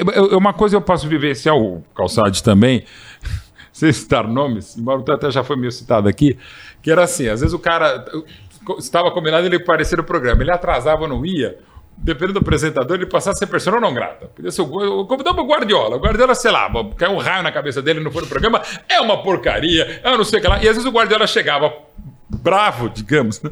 chegava e falei, volta a ser o Guardiola porque ele apareceu. Eu acho que tem gente que leva um pouco para o lado pessoal, mas eu acho que não. E acho, de novo, como a gente está aqui nesse papo, quanto mais acesso à informação, como o próprio Calçade falou, quando ele treinou um time, pegou muita coisa da vivência dele, de tanto que ele estuda, de tanto que ele ensina também. O Calçade é um professor mesmo, porque é aqueles que ensinam e também aprendem. Assim como, e é engraçado... Não, aprende o tempo inteiro. O, o, você estudar só te ensina uma coisa. Você melhorar, tem que aprender mais. melhorar o nível das suas perguntas. Das per... Exatamente. Você está em busca de respostas. Gente, está aqui, ó. Não estou dizendo que é o caso, mas hoje mesmo eu tive que dar um update em uns quatro ou cinco programas no meu celular. Se todo celular, para pegar um exemplo, a gente está toda hora dando update, por que nós não damos update? Não, eu sei como era o futebol em 74. Velho, estamos em o, futebol de, semana passada já está diferente. Já o, o, de quarta-feira, que era o São Paulo predominante, ontem virou outra Isso, coisa. Esse é um outro ponto que é um ponto fundamental na nossa área. É o seguinte, o jogo, o jogo que. Isso pode acontecer com jogadores e treinadores. E jornalistas. É, é, também. Também. É que digo assim, o jogo que eu joguei. Hum, sim, perfeito. No, é o jogo que no dia que eu encerro minha carreira, eu abraço aquele jogo como modelo pro resto da minha vida que eu vou observar todo o futebol em cima daquelas minhas experiências daquela época. Que é o que você então, falou é seguinte, um pouco do gosto pessoal, do, do gosto. diferente do que está acontecendo. Essa é a experiência pessoal. Futebol, cara, eu vou dizer assim, quando eu entrei na, quando eu fiz a pós-graduação em treinamento, a gente está estudando periodização do treinamento da pré-temporada. A para que, que serviu aquilo para mim? Para eu entender o que era uma periodização de um treinamento. Só que aquela que eu aprendi já a data de validade já foi para o espaço, porque ela tinha um ciclo é básico e outro específico. É, então, específico você está mais com a bola, o básico você está na parte física. Cara, aí você vai lá. É, TV do Real Madrid. mostrando um treino do Mourinho. Eu lembro disso que a, frase era essa na TV. É, pode parecer que é um treinamento do mês de novembro, mas não é. É o primeiro dia de treinamento de José Mourinho. Então, mudou completamente. Você, a forma de encarar, porque é, todo o treinamento físico no futebol foi uma adaptação do, do atletismo russo. Você vê como é que dá. Então, aí você vai adaptando ao futebol. Cara, isso já acabou. Se eu tivesse lá não se imaginar que aquilo que eu aprendi, eu falo assim, não precisa mais nada na vida. Eu estaria hoje, né, passando informações completamente equivocadas em relação à atualidade. Antiquada. Servia para no final dos anos 90, 2000. Então, o mundo do futebol, eu digo assim, que o, o futebol é um trem de alta velocidade. Se você desceu numa estação, o trem vai partir e vai te deixar naquela estação. E você não vai conseguir analisar mais parado naquela estação o que está acontecendo no trem lá na frente, né? Então, cara, o futebol é isso que é o lado que é exigente para nós. Para todos nós, Porque exato. O tempo todo você tem que estar tá ligado. Você não dá para o Mauro Betti falar, vou dormir um mês e vou acordar e tá comentando é. a mesma coisa. Pode pra ser, alguns jogos do Campeonato Brasileiro dá, né? Até pro nosso excesso de trabalho, às vezes fala, nossa, Mauro, você faz um monte de coisa. Que hora você dorme? Durante o jogo do Brasileirão. e até porque a gente faz alguns comentários que são sempre os mesmos, né? Muitas vezes. né? Você vai na, na, na, no armário, do, do, pega ali. Do... Não, eu já, eu já eu, eu até brinco nos lugares que eu trabalho. Eu falei, cara, vamos separar essas minhas falas. Quando eu tiver com sono, tiver com saco. Dá o play. Dá o play, fala frase 7, frase 12, que quadro que vai servir. Você que é como a, o, o, mecanismo do FIFA, né? Que você grava ali, você Não, eu prefiro do PES, né? Pro, eu sei o que você pode falar, eu tenho que falar do PES. Aqui falando do FIFA. Explore, exato. Tudo bem. Jogo de Libertadores você não dorme, hein? Jogo de Libertadores não se dorme. Não, eu falei, não, não durmo mesmo, porque eu não fiquei meses sem dormir do Palmeiras e River Plate no dia 12 de janeiro de 2021, como eu já falei, quase morri. No, tem até imagens no estúdio depois eu desmaiando de brincadeira, mas não era muita brincadeira. Mas assim, é, não, até porque, inclusive, da Libertadores, eu, eu fiz também pelo Facebook aqui da, da Comembol parceira com a TNT, eu fiz aquele estreia do São Paulo lá na outra Libertadores, em Juliaca, um pouco antes da pandemia, contra o Binacional. Ali não dá para dormir porque ali não dá para respirar, mesmo, por conta da altitude. Ele é, é mais alto. O medo de dormir é de não acordar mais. Não né, acordar, não, não tem ar mesmo. Então, ali é compreensível, mas diferentemente do que falou o Tite agora em relação à Bolívia, gente, é a realidade que temos. O Brasil, na Copa de 2006, na preparação em março, jogou contra a União Soviética, jogou contra a Rússia em Moscou, estava acho que menos 20 graus. A final da Copa de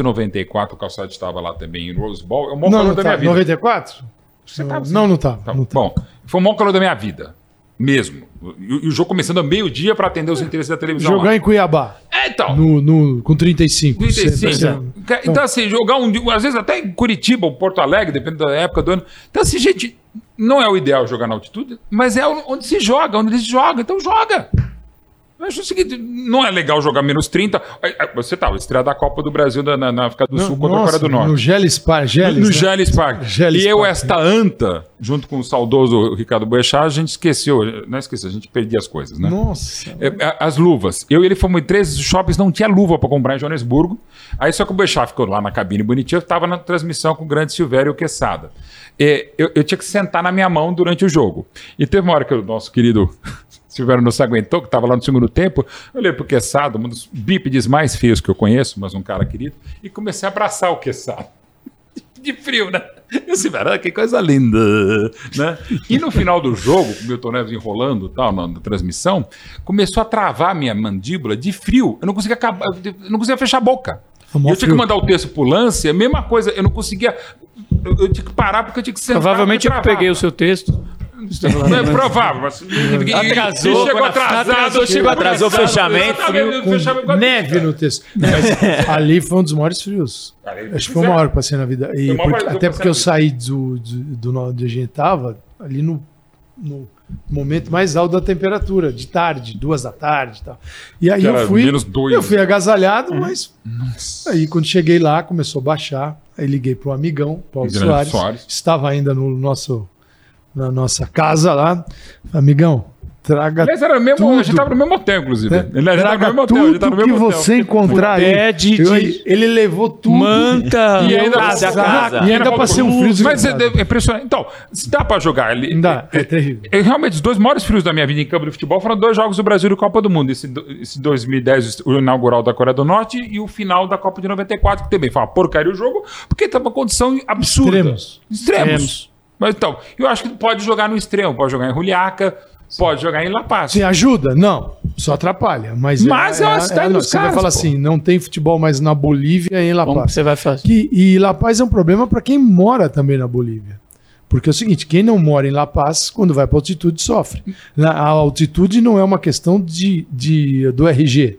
É, nasceu na Bolívia, você está adaptado. Não, é de quem vive. Não, e, e é, então, os jogadores que vêm de fora da Bolívia, às vezes sofrem no o time calçadinho, boliviano Você, também. por exemplo, um atleta no auge, 27, 28 anos, ele está lá, aí fica uma semana no Rio de Janeiro, ou duas, volta, ele pode sentir a mesma coisa como se alguém está estreando. E tem vezes tem gente que não sente nada. Mas assim, é uma violência mesmo. Mas é do jogo, é. cara. Eu acho que tem que jogar. E calor mesmo. e tudo, assim. assim. Sim, calor, é frio. Não é, é, o calor. É cada um com a sua. Eu, por exemplo, não gosto de calor. Eu, eu, prefiro morrer de frio na África do Sul a morrer de calor na, na, no, no, no, Rose Bowl, embora o resultado tenha sido melhor morrer de calor em ser campeão do mundo do que não ir muito longe na 2010.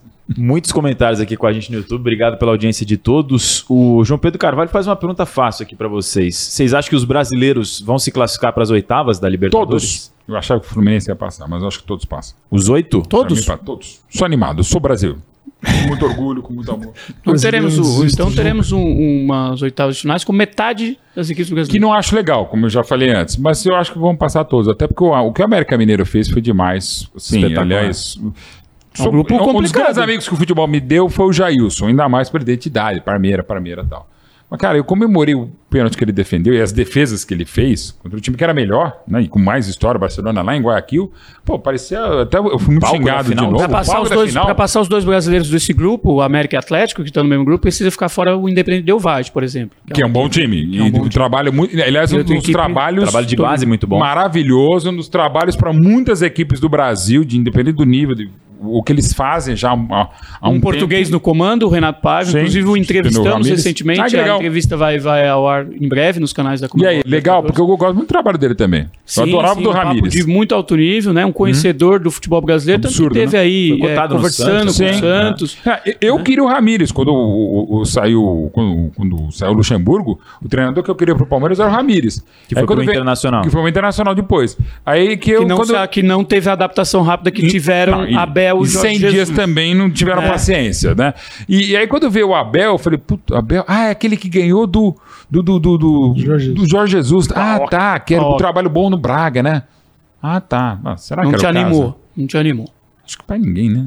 E aí? Aí deu no que deu. Deu no que deu. E o Ramires que eu queria. É. Pois é. Você vê. Você que vê. não quer dizer que o Ramires também não possa voltar. Não seja, é, é eu acho é um muito ponto, bom, que é aquele Ramires. ponto que eu disse que queria voltar com vocês. Vocês falaram da experiência do Jesus e do Abel de se adaptarem rápido, uhum. né? Tiveram esse êxito, esse, né, mérito deles. Claro. Mas aí eu pergunto, não se cria talvez, e não estou falando vocês, mas que às vezes se cria-se aí um, um, uma premissa perigosa de que, olha só, mas Jesus e Abel chegaram e já fizeram, já resolveram. O fora da curva o fora, expectativa para normal. Aí vira expectativa. É. Por exemplo, aí o, o Miguel Angel Ramírez deu errado?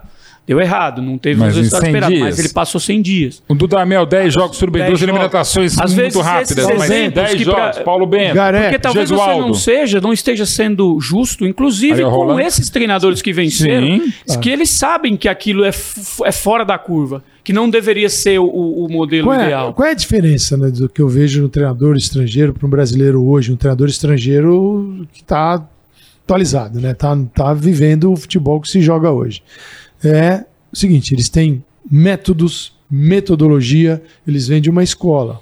Outro dia entrevistei o Jorge Castelo, que foi o professor desses caras todos. A gente fez um bola da vez lá na ESPN. E o Castelo era, era professor da Federação Portuguesa, que tem um dos melhores cursos da UEFA. Uhum. A UEFA todas as federações europeias têm cursos, a UEFA fiscaliza isso. E é claro, umas vão ser diferentes de outras, claro. mas dentro do padrão da UEFA.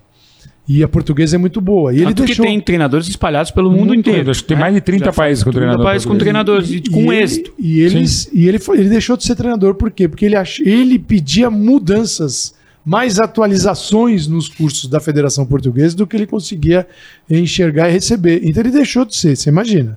É, e nós estamos engateando nisso. Só a, a Associação dos Treinadores de Futebol Argentino É, tem curso, são 50 anos de curso de futebol. Eu acho, isso aqui é uma novidade para nós. Mas eu tenho o quê? 5, 6 anos? É, e faz diferença. Vai. Não basta apenas ter jogado, é fantástico. O é fundamental. Empírico. Mas você não pode ir para o curso só para confirmar as suas ideias. Às vezes eu vejo isso. É. O pessoal assim, eu vou para o curso da CBF para confirmar as teses uhum. que eu uhum. criei quando jogava. Ou só pegar o diploma. Quer ver um cara que mudou a vida dele quando conheceu um treinador diferente? Rogério Ceni. Rogério Juan Carlos Osório. não tinha a menor dúvida. Ele achava, tudo... ele achava que estava pronto, é. porque o Rogério Ceni já era um cara fora da Muito curva acima. no ambiente que ele vivia como goleiro. Claro. Então ele pensou o seguinte: pô, eu estou pronto para ser treinador.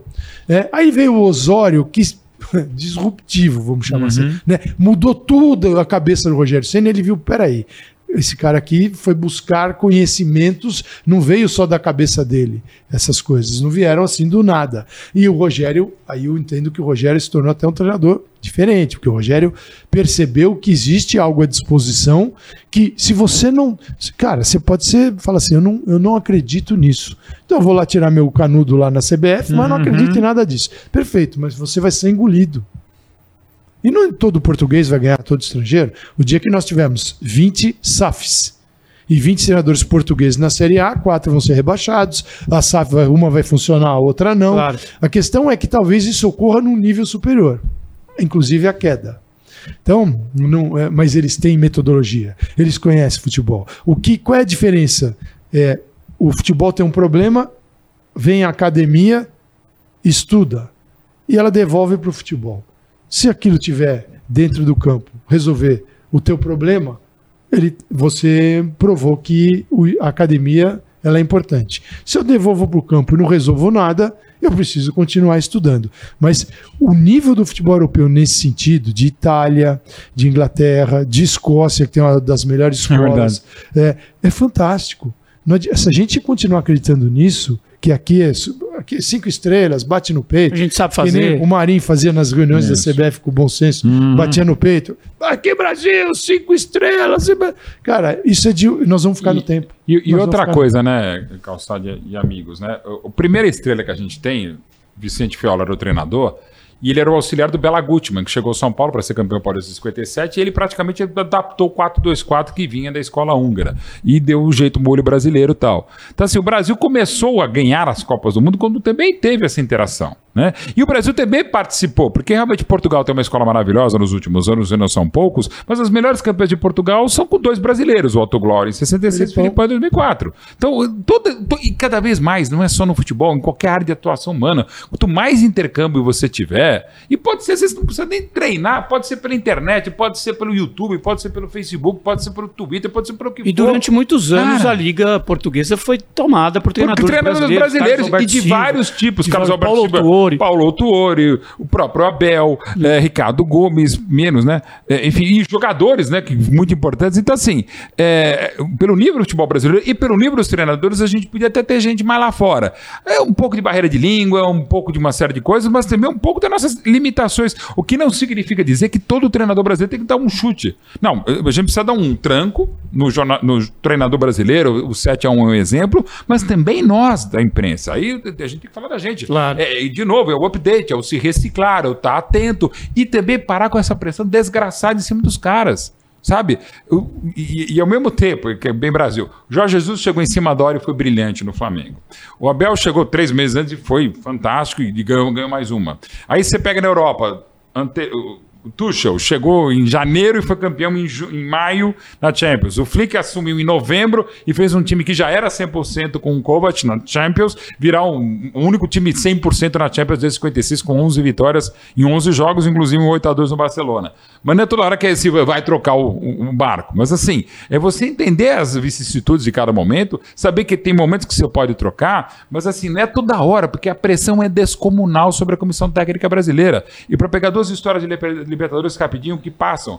Dois grandes vencedores, Tele Santana e Filipão. O Tele estreou em Libertadores pelo São Paulo em 92, de 92, numa sexta-feira à noite, perdendo para o Criciúma em Criciúma por 3 a 0 o Criciúma do Leverkusen. No domingo ele perdeu um clássico, ele tinha muito mais time, mas perdeu para o Palmeiras coincidentemente por 4 a 0 no Morumbi. Aí perdeu mais três jogos, cinco derrotas seguidas, só não foi derrubado porque a direção do São Paulo na época segurou. E alguns jogadores do São Paulo queriam a não permanência do Tele e alguns trabalharam para que ele fosse derrubado. Dois meses depois, o São Paulo ganhou a primeira Libertadores. Em 98, ainda na Copa do Brasil, que o levou a Libertadores conquistada em 99, a gente conta isso no documentário, o Filipão estava a um gol de ser demitido pelo Mustafa. Se o Palmeiras perde a semifinal da Copa do Brasil para o Santos Abreu Belmiro, o Filipão ia ser demitido. E não ia fazer a história brilhante que fez. Como o Tele Santana, dois meses antes de ganhar a Libertadores, no começo dela... Na, o próprio Tite, né? Quando foi, foi o, Corinthians, o Tite, de 2011, do Tolima. Do Tolima. O, o Andrés tinha 2 milhões e 400 mil motivos para não demitir e o Murici não aceitou. Mas não fosse isso, o Tite não faria e não estaríamos então, o Brasil bem treinado hoje pelo Tite, inclusive e, na seleção. E, e, na seleção brasileira, essa questão de treinadores ela é importante. É o seguinte: você reúne jogadores, esse problema aconteceu na Copa 2014 aqui, de um, jogadores sentiram um pouco. Você vem jogadores treinados, que já foram treinados ou são treinados pelo Guardiola, pelo Klopp, pelo Tuchel, pelo Carlo Ancelotti, pelo Pochettino. Bom.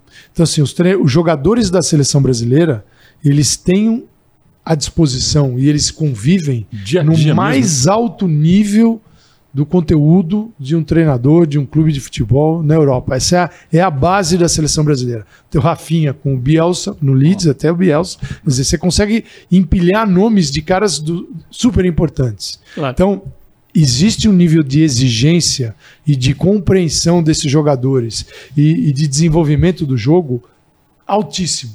Se você vem para a seleção e a seleção é uma simplicidade absoluta e absurda, as coisas. E os jogadores reclamaram disso. E, e, em, em 2014. É, e não é o caso agora, para deixar muito claro. Não é Com é o, Tite. Agora. Tite é. não é o caso agora mesmo. O Tite é de, é de nível, de nível de seleção brasileira. E isso, nível de e isso Mauro, ele observou, ele viu e ele evoluiu. Ele, ele, ele, Também, ele sentiu Estudou. isso. o, o ponto para eu chegar lá na frente, eu não posso só viver com as minhas experiências ou com o que já deu certo. O ano sabático. O que já deu certo, já deu certo, cara. Tudo bem, legal. Mas tem um novo futebol pela frente. Então, isso o Brasil tem. Então, o Brasil tem que tomar muito cuidado. Isso vale para qualquer time. Às vezes você tem jogadores no teu time que são repatriados tal, e são caras que já tiveram no mais alto nível de futebol mundial. Então você precisa continuar a pensar nisso e para desenvolver aqueles também que ainda pretendem chegar lá.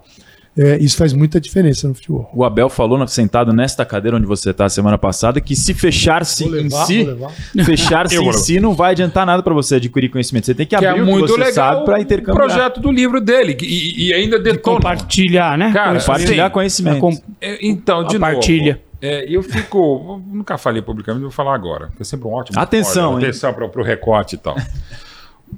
Pelé da, da, biografia no Brasil é o Rui Castro.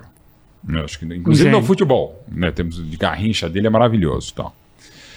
É, dos 22 livros que eu escrevi, estou escrevendo outros 10, em parcerias, tá aqui dois dos 22 livros tal. Um, um que eu escrevi a toque de caixa mesmo em três semanas foi a autobiografia do Neymar pai e do Neymar Júnior, em 2013, durante a Copa das Confederações, um projeto do Universo dos Livros com que havia lançado o livro do Marcos. E, evidentemente, o Neymar tinha 20 anos, 21, né? 21. É um livro de uma pessoa de 21. Como do Justin Bieber, lançaram vários, e depende da área de atuação de cada pessoa, né? É evidente que não é um livro acabado. E é evidente que é um livro que eu fiz questão de ser a primeira pessoa, junto com o companheiro Ivan Moré, porque conta, inclusive, mais da história do pai, que tem mais história, uma história mais dramática e tal, e a história maravilhosa do Neymar Júnior, ainda mais logo depois da Copa das Confederações, ele campeão e lançando ele indo para o Barcelona. E o, e o Rui, até com a elegância que lhe é peculiar, ele até não citou muito assim, mas falou: esses livros não servem para nada. É, quando for fazer uma, uma história do, do, Neymar mais para frente, do pai dele, talvez nem sirva como fonte de referência tal.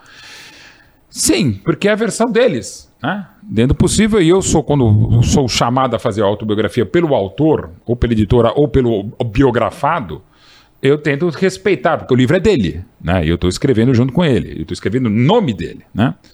E o Rui tem, não sem razão, ele fala biografia boa de pessoa morta. Porque, evidentemente, é mais fácil, a não ser que ele abra uma mesa branca, com todo respeito, já desrespeitando um pouquinho, consiga alguma coisa, aí fica mais fácil ele conseguir contar a história. Você contando em primeira pessoa, você tem que entender que temos alguns limites, né? Tem até algumas que não têm limites. Por exemplo, a biografia do Nazi e do Ira que eu fiz com o Alexandre Petiro na área musical. Eu até falava, Nazi, esse teu crime ainda não prescreveu. Esse crime que você cometeu está prescrito, mas eu acho legal, que já a tua história já é muito rock and roll, mas vou deixar esses teus outros para de lado. Eu não sou um cara que gosta muito de polêmica, minha firma não gosta. Mas assim, gente, é, é livro. E desculpa o desabafo em relação ao Rui aqui, que é um craque, continua sendo meu ídolo, apesar de ter me detonado, e ao, ao meu trabalho. E, e gente, não vou inventar a história. Era a história do Neymar até 21 anos, e convenhamos, acho que é uma boa história e tem muito mais história pela frente. Mas enfim, é, o livro, cara, seja sobre o que for, tá valendo é livro. Então o Abel foi criticado, pô, por que já lançar um livro? Cara, por que já lançar um livro? E, e maravilhoso, a gente teve o, o querido Wing Ostrovski, que fez a partir do, do Santos de 2002, na partir acho, do Cruzeiro de 2003, ele fez alguns livros entrevistando os treinadores campeões do Brasil. Depois o, o, o Luxemburgo em 2004 pelo Santos e o, o Murici foram os últimos livros do, do tricampeonato pelo São Paulo. Acho que não chegou nem ao tri. É maravilhoso que você coloque né? O próprio Abel, acho que falou aqui, né? Sobre a vitória que ele conseguiu pelo Galhardo, contra o Galhardo, Sim. também por ler o livro. Falou. Né? Sim. E agora ele, vocês perguntaram também muito bem, o, o Abel, você não teme agora? Eu falo, de repente temo, mas assim, eu estou deixando o meu legado. E é maravilhoso que seja num livro, seja no documentário que eu estou lançando agora, que seja, gente, é informação. Claro. E não precisa, não precisa ser uma defesa de tese é absurda, mas pequenos detalhes. Como ele pegou em alguma coisa, alguma filigrana, uma maneira de conseguir vencer o Galhardo em Nunes, aliás, em Nunes, não, em Avejaneda, e não perder por 70 a 0, como deveria ter perdido aqui no, no Allianz Parque. Então, sabe, eu acho absurdo agora quando você tem poucos lançamentos, ainda você ficar detonando quem lança. É, isso é um problema que a gente tem de, de documentar documentar. Né? E, e servir como fontes futuras. Como agora, gente, a entrevista de vocês com é, o Abel. falou que perguntou para o Cícero literatura e não, não tinha não literatura. Tinha. É melhor você é, cornetar a ausência do que a existência. Pois você é. pode discutir a existência, não tenho nada contra, mas de novo falar, não pode escrever. Por que não pode, Cacilda? Pô, ele só pode escrever. Aí também é, é, muito mais fácil escrever de um cara morto, com todo respeito o trabalho brilhante do, do Rui, que é o Pelé da biografia. Mas o Pelé pode perder para o Zé em 66, o Rui. E não pode ficar pedindo para a pessoa se matar também. é importante. A gente está chegando ao fim. Esse bate-papo. Estamos aqui nos 90 mais 3 90 já. Mais eu repito, tem que botar mais 5, mais é. Estamos aqui nos acréscimos. Esse jogo se decide aqui. Ah, Queria agradecer a, a, participação dos nossos dois convidados. Essas aulas que a gente teve aqui, né, razão de, de conteúdo, de jornalismo, de futebol. Agradecer muito, fiquem sempre bem-vindos aqui para convites futuros, a casa está aberta aqui, as portas estão abertas. Calçade, muito obrigado. Não, um prazer, cara. Eu, assim, eu não quero assim, ser professor de nada, nem de é. ninguém. Mas é assim, eu, eu, eu, relato aquilo que eu acho que faz bem para mim. E não tenho certo. Eu falava para eles antes. Não existe certo ou errado. Claro. Isso, exato. Né? Existe Pizza do assim, quê? Não existe. Mussarela, calabresa, o que quiser faz. Ah, vou pôr ketchup. Eu não... Não, aí já não, não, e a não pizza portuguesa tá sempre errada. Não, recomendo, mas... Não precisa, mas beleza. Ah, mas eu não vou, mas eu não vou... Não, vai falar que tá errado. Não põe no meu pedaço, tava... Tá errado, tá errado, mas ok, é você aí. Mas essa talvez seja uma das melhores definições que a pintou agora. Não deveria, mas também, mas eu não consumo. Exatamente. Você consome aquilo que te agrada. Claro. Perfeito, cara, entendeu? E pronto, final. Cara, jamais eu vou pegar um Twitter para falar alguma coisa de alguém tal, mas nada. Mas que, pra, pra quê? Você achou que foi pênalti? Foi pênalti, você achou que não foi e tal. As pessoas precisam sofrer menos com o futebol. É, é que você não viu o Palmeiras. Não, você nível, viu o Palmeiras Não, mas é sofrer no nível da, da, da loucura, da, é de, loucura de, de, ir para os extremos. Eu respeito, gente, né? é só respeitar. Gente, curta, pô. seja feliz. Pô, tô, apanhou, pô, não vai ficar feliz. Mas não vai bater em Segue a vida. Não vai dar um tapa no telefone do moleque como fez o Caleri ali, que eu achei uma das coisas. Absurda. Mas ele absurdo. pediu desculpa, mas pelo pediu, menos podia pediu, fazer. mas assim, cara. Mas demorou, se, inclusive, para então, pedir É o seguinte: desculpa. se eu tô dirigindo um carro, eu passo por cima naquele momento é. do menino, não dá pra pedir desculpa depois. Então é o seguinte, cara, futebol. Menos. Perdeu, vai para casa, esfria a cabeça, porque vai perder mais e vai ganhar mais. Vai ganhar mais né? e Espera assim, chegar segunda-feira, se liga no 90 assim, 3. É exatamente, a tarde maravilhoso. E assim, entrevista. E assim, depois. E é assim que eu levo, cara. E, senão você vai ficar louco. É. Né? Você vai ficar maluco nessa Louco na pior acepção. É, na pior, porque já tem muita gente louca. Inclusive na nossa área. Gente que realmente enlouqueceu. Cada vez mais. Enlouqueceu porque o, a exposição acaba criando personagens.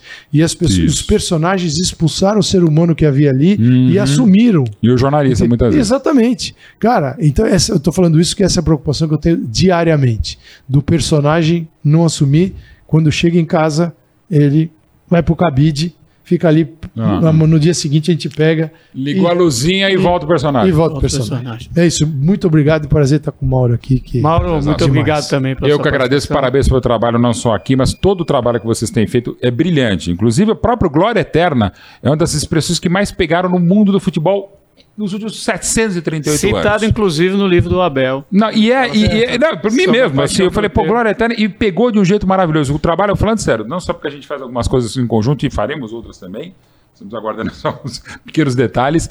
É, o, o, trabalho de vocês é muito legal. O trabalho de vocês não é fácil e conseguiram fazer de uma maneira espetacular. O que tem sido feito da Comembol com o Libertadores Sul-Americana, praticamente todos os produtos, e sempre que trabalho na TNT, trabalho no SBT, trabalhamos também na Jovem Pan e nos outros trabalhos, tem sido um trabalho bárbaro. Então, parabéns para vocês e uma grande Libertadores para todos nós. Eu não posso pedir mais nada em termos de Libertadores, mas se der, estamos aqui. estamos aqui para receber. Muito nos enobrece aí o elogio do Mano Bet. Glória Eterna, no qual recebemos recentemente José Macio, seu Pepe, que está disponível no programa, além da Viva do Futebol. Que pessoa maravilhosa. Personagem saborosíssimo. Quero agradecer também demais o Paulo Calçado e o Mauro Betti. É, a gente estava brincando sobre idade no começo. Eu lembro de ter ido em palestra quando era estudante de faculdade do Mauro Betti, do Antero tá Greco, Olha aí, chamando do André Kifuri e do Paulo Vinícius Greco que não foi citado aqui. Não foi. E, foi, e Paulo Cassad vi muito na ESPN, sempre fui um fã de esporte dos canais ESPN, então é um Nossa, prazer dividir a mesa com vocês. Falaram até de. Tem um monte de aluno, né, da época que eu estava na USP, que, que é hum. treinador. Por exemplo, o Barbieri foi da É, é verdade, na, na turma da, da USP, né, do, do curso de esporte, o, o, é, né? até isso a gente encontra já. Então, não, eu fui professor de jornalismo, algumas das minhas alunas hoje dão aula para o meu filho de jornalismo. Ah lá. Nossa, tá Olha aí, ó. Que legal que é o é, tempo, mano. Esse, ainda bem é, que... O tempo chegou, 90 mais 3. Aliás, é minha idade já, 90 mais 3.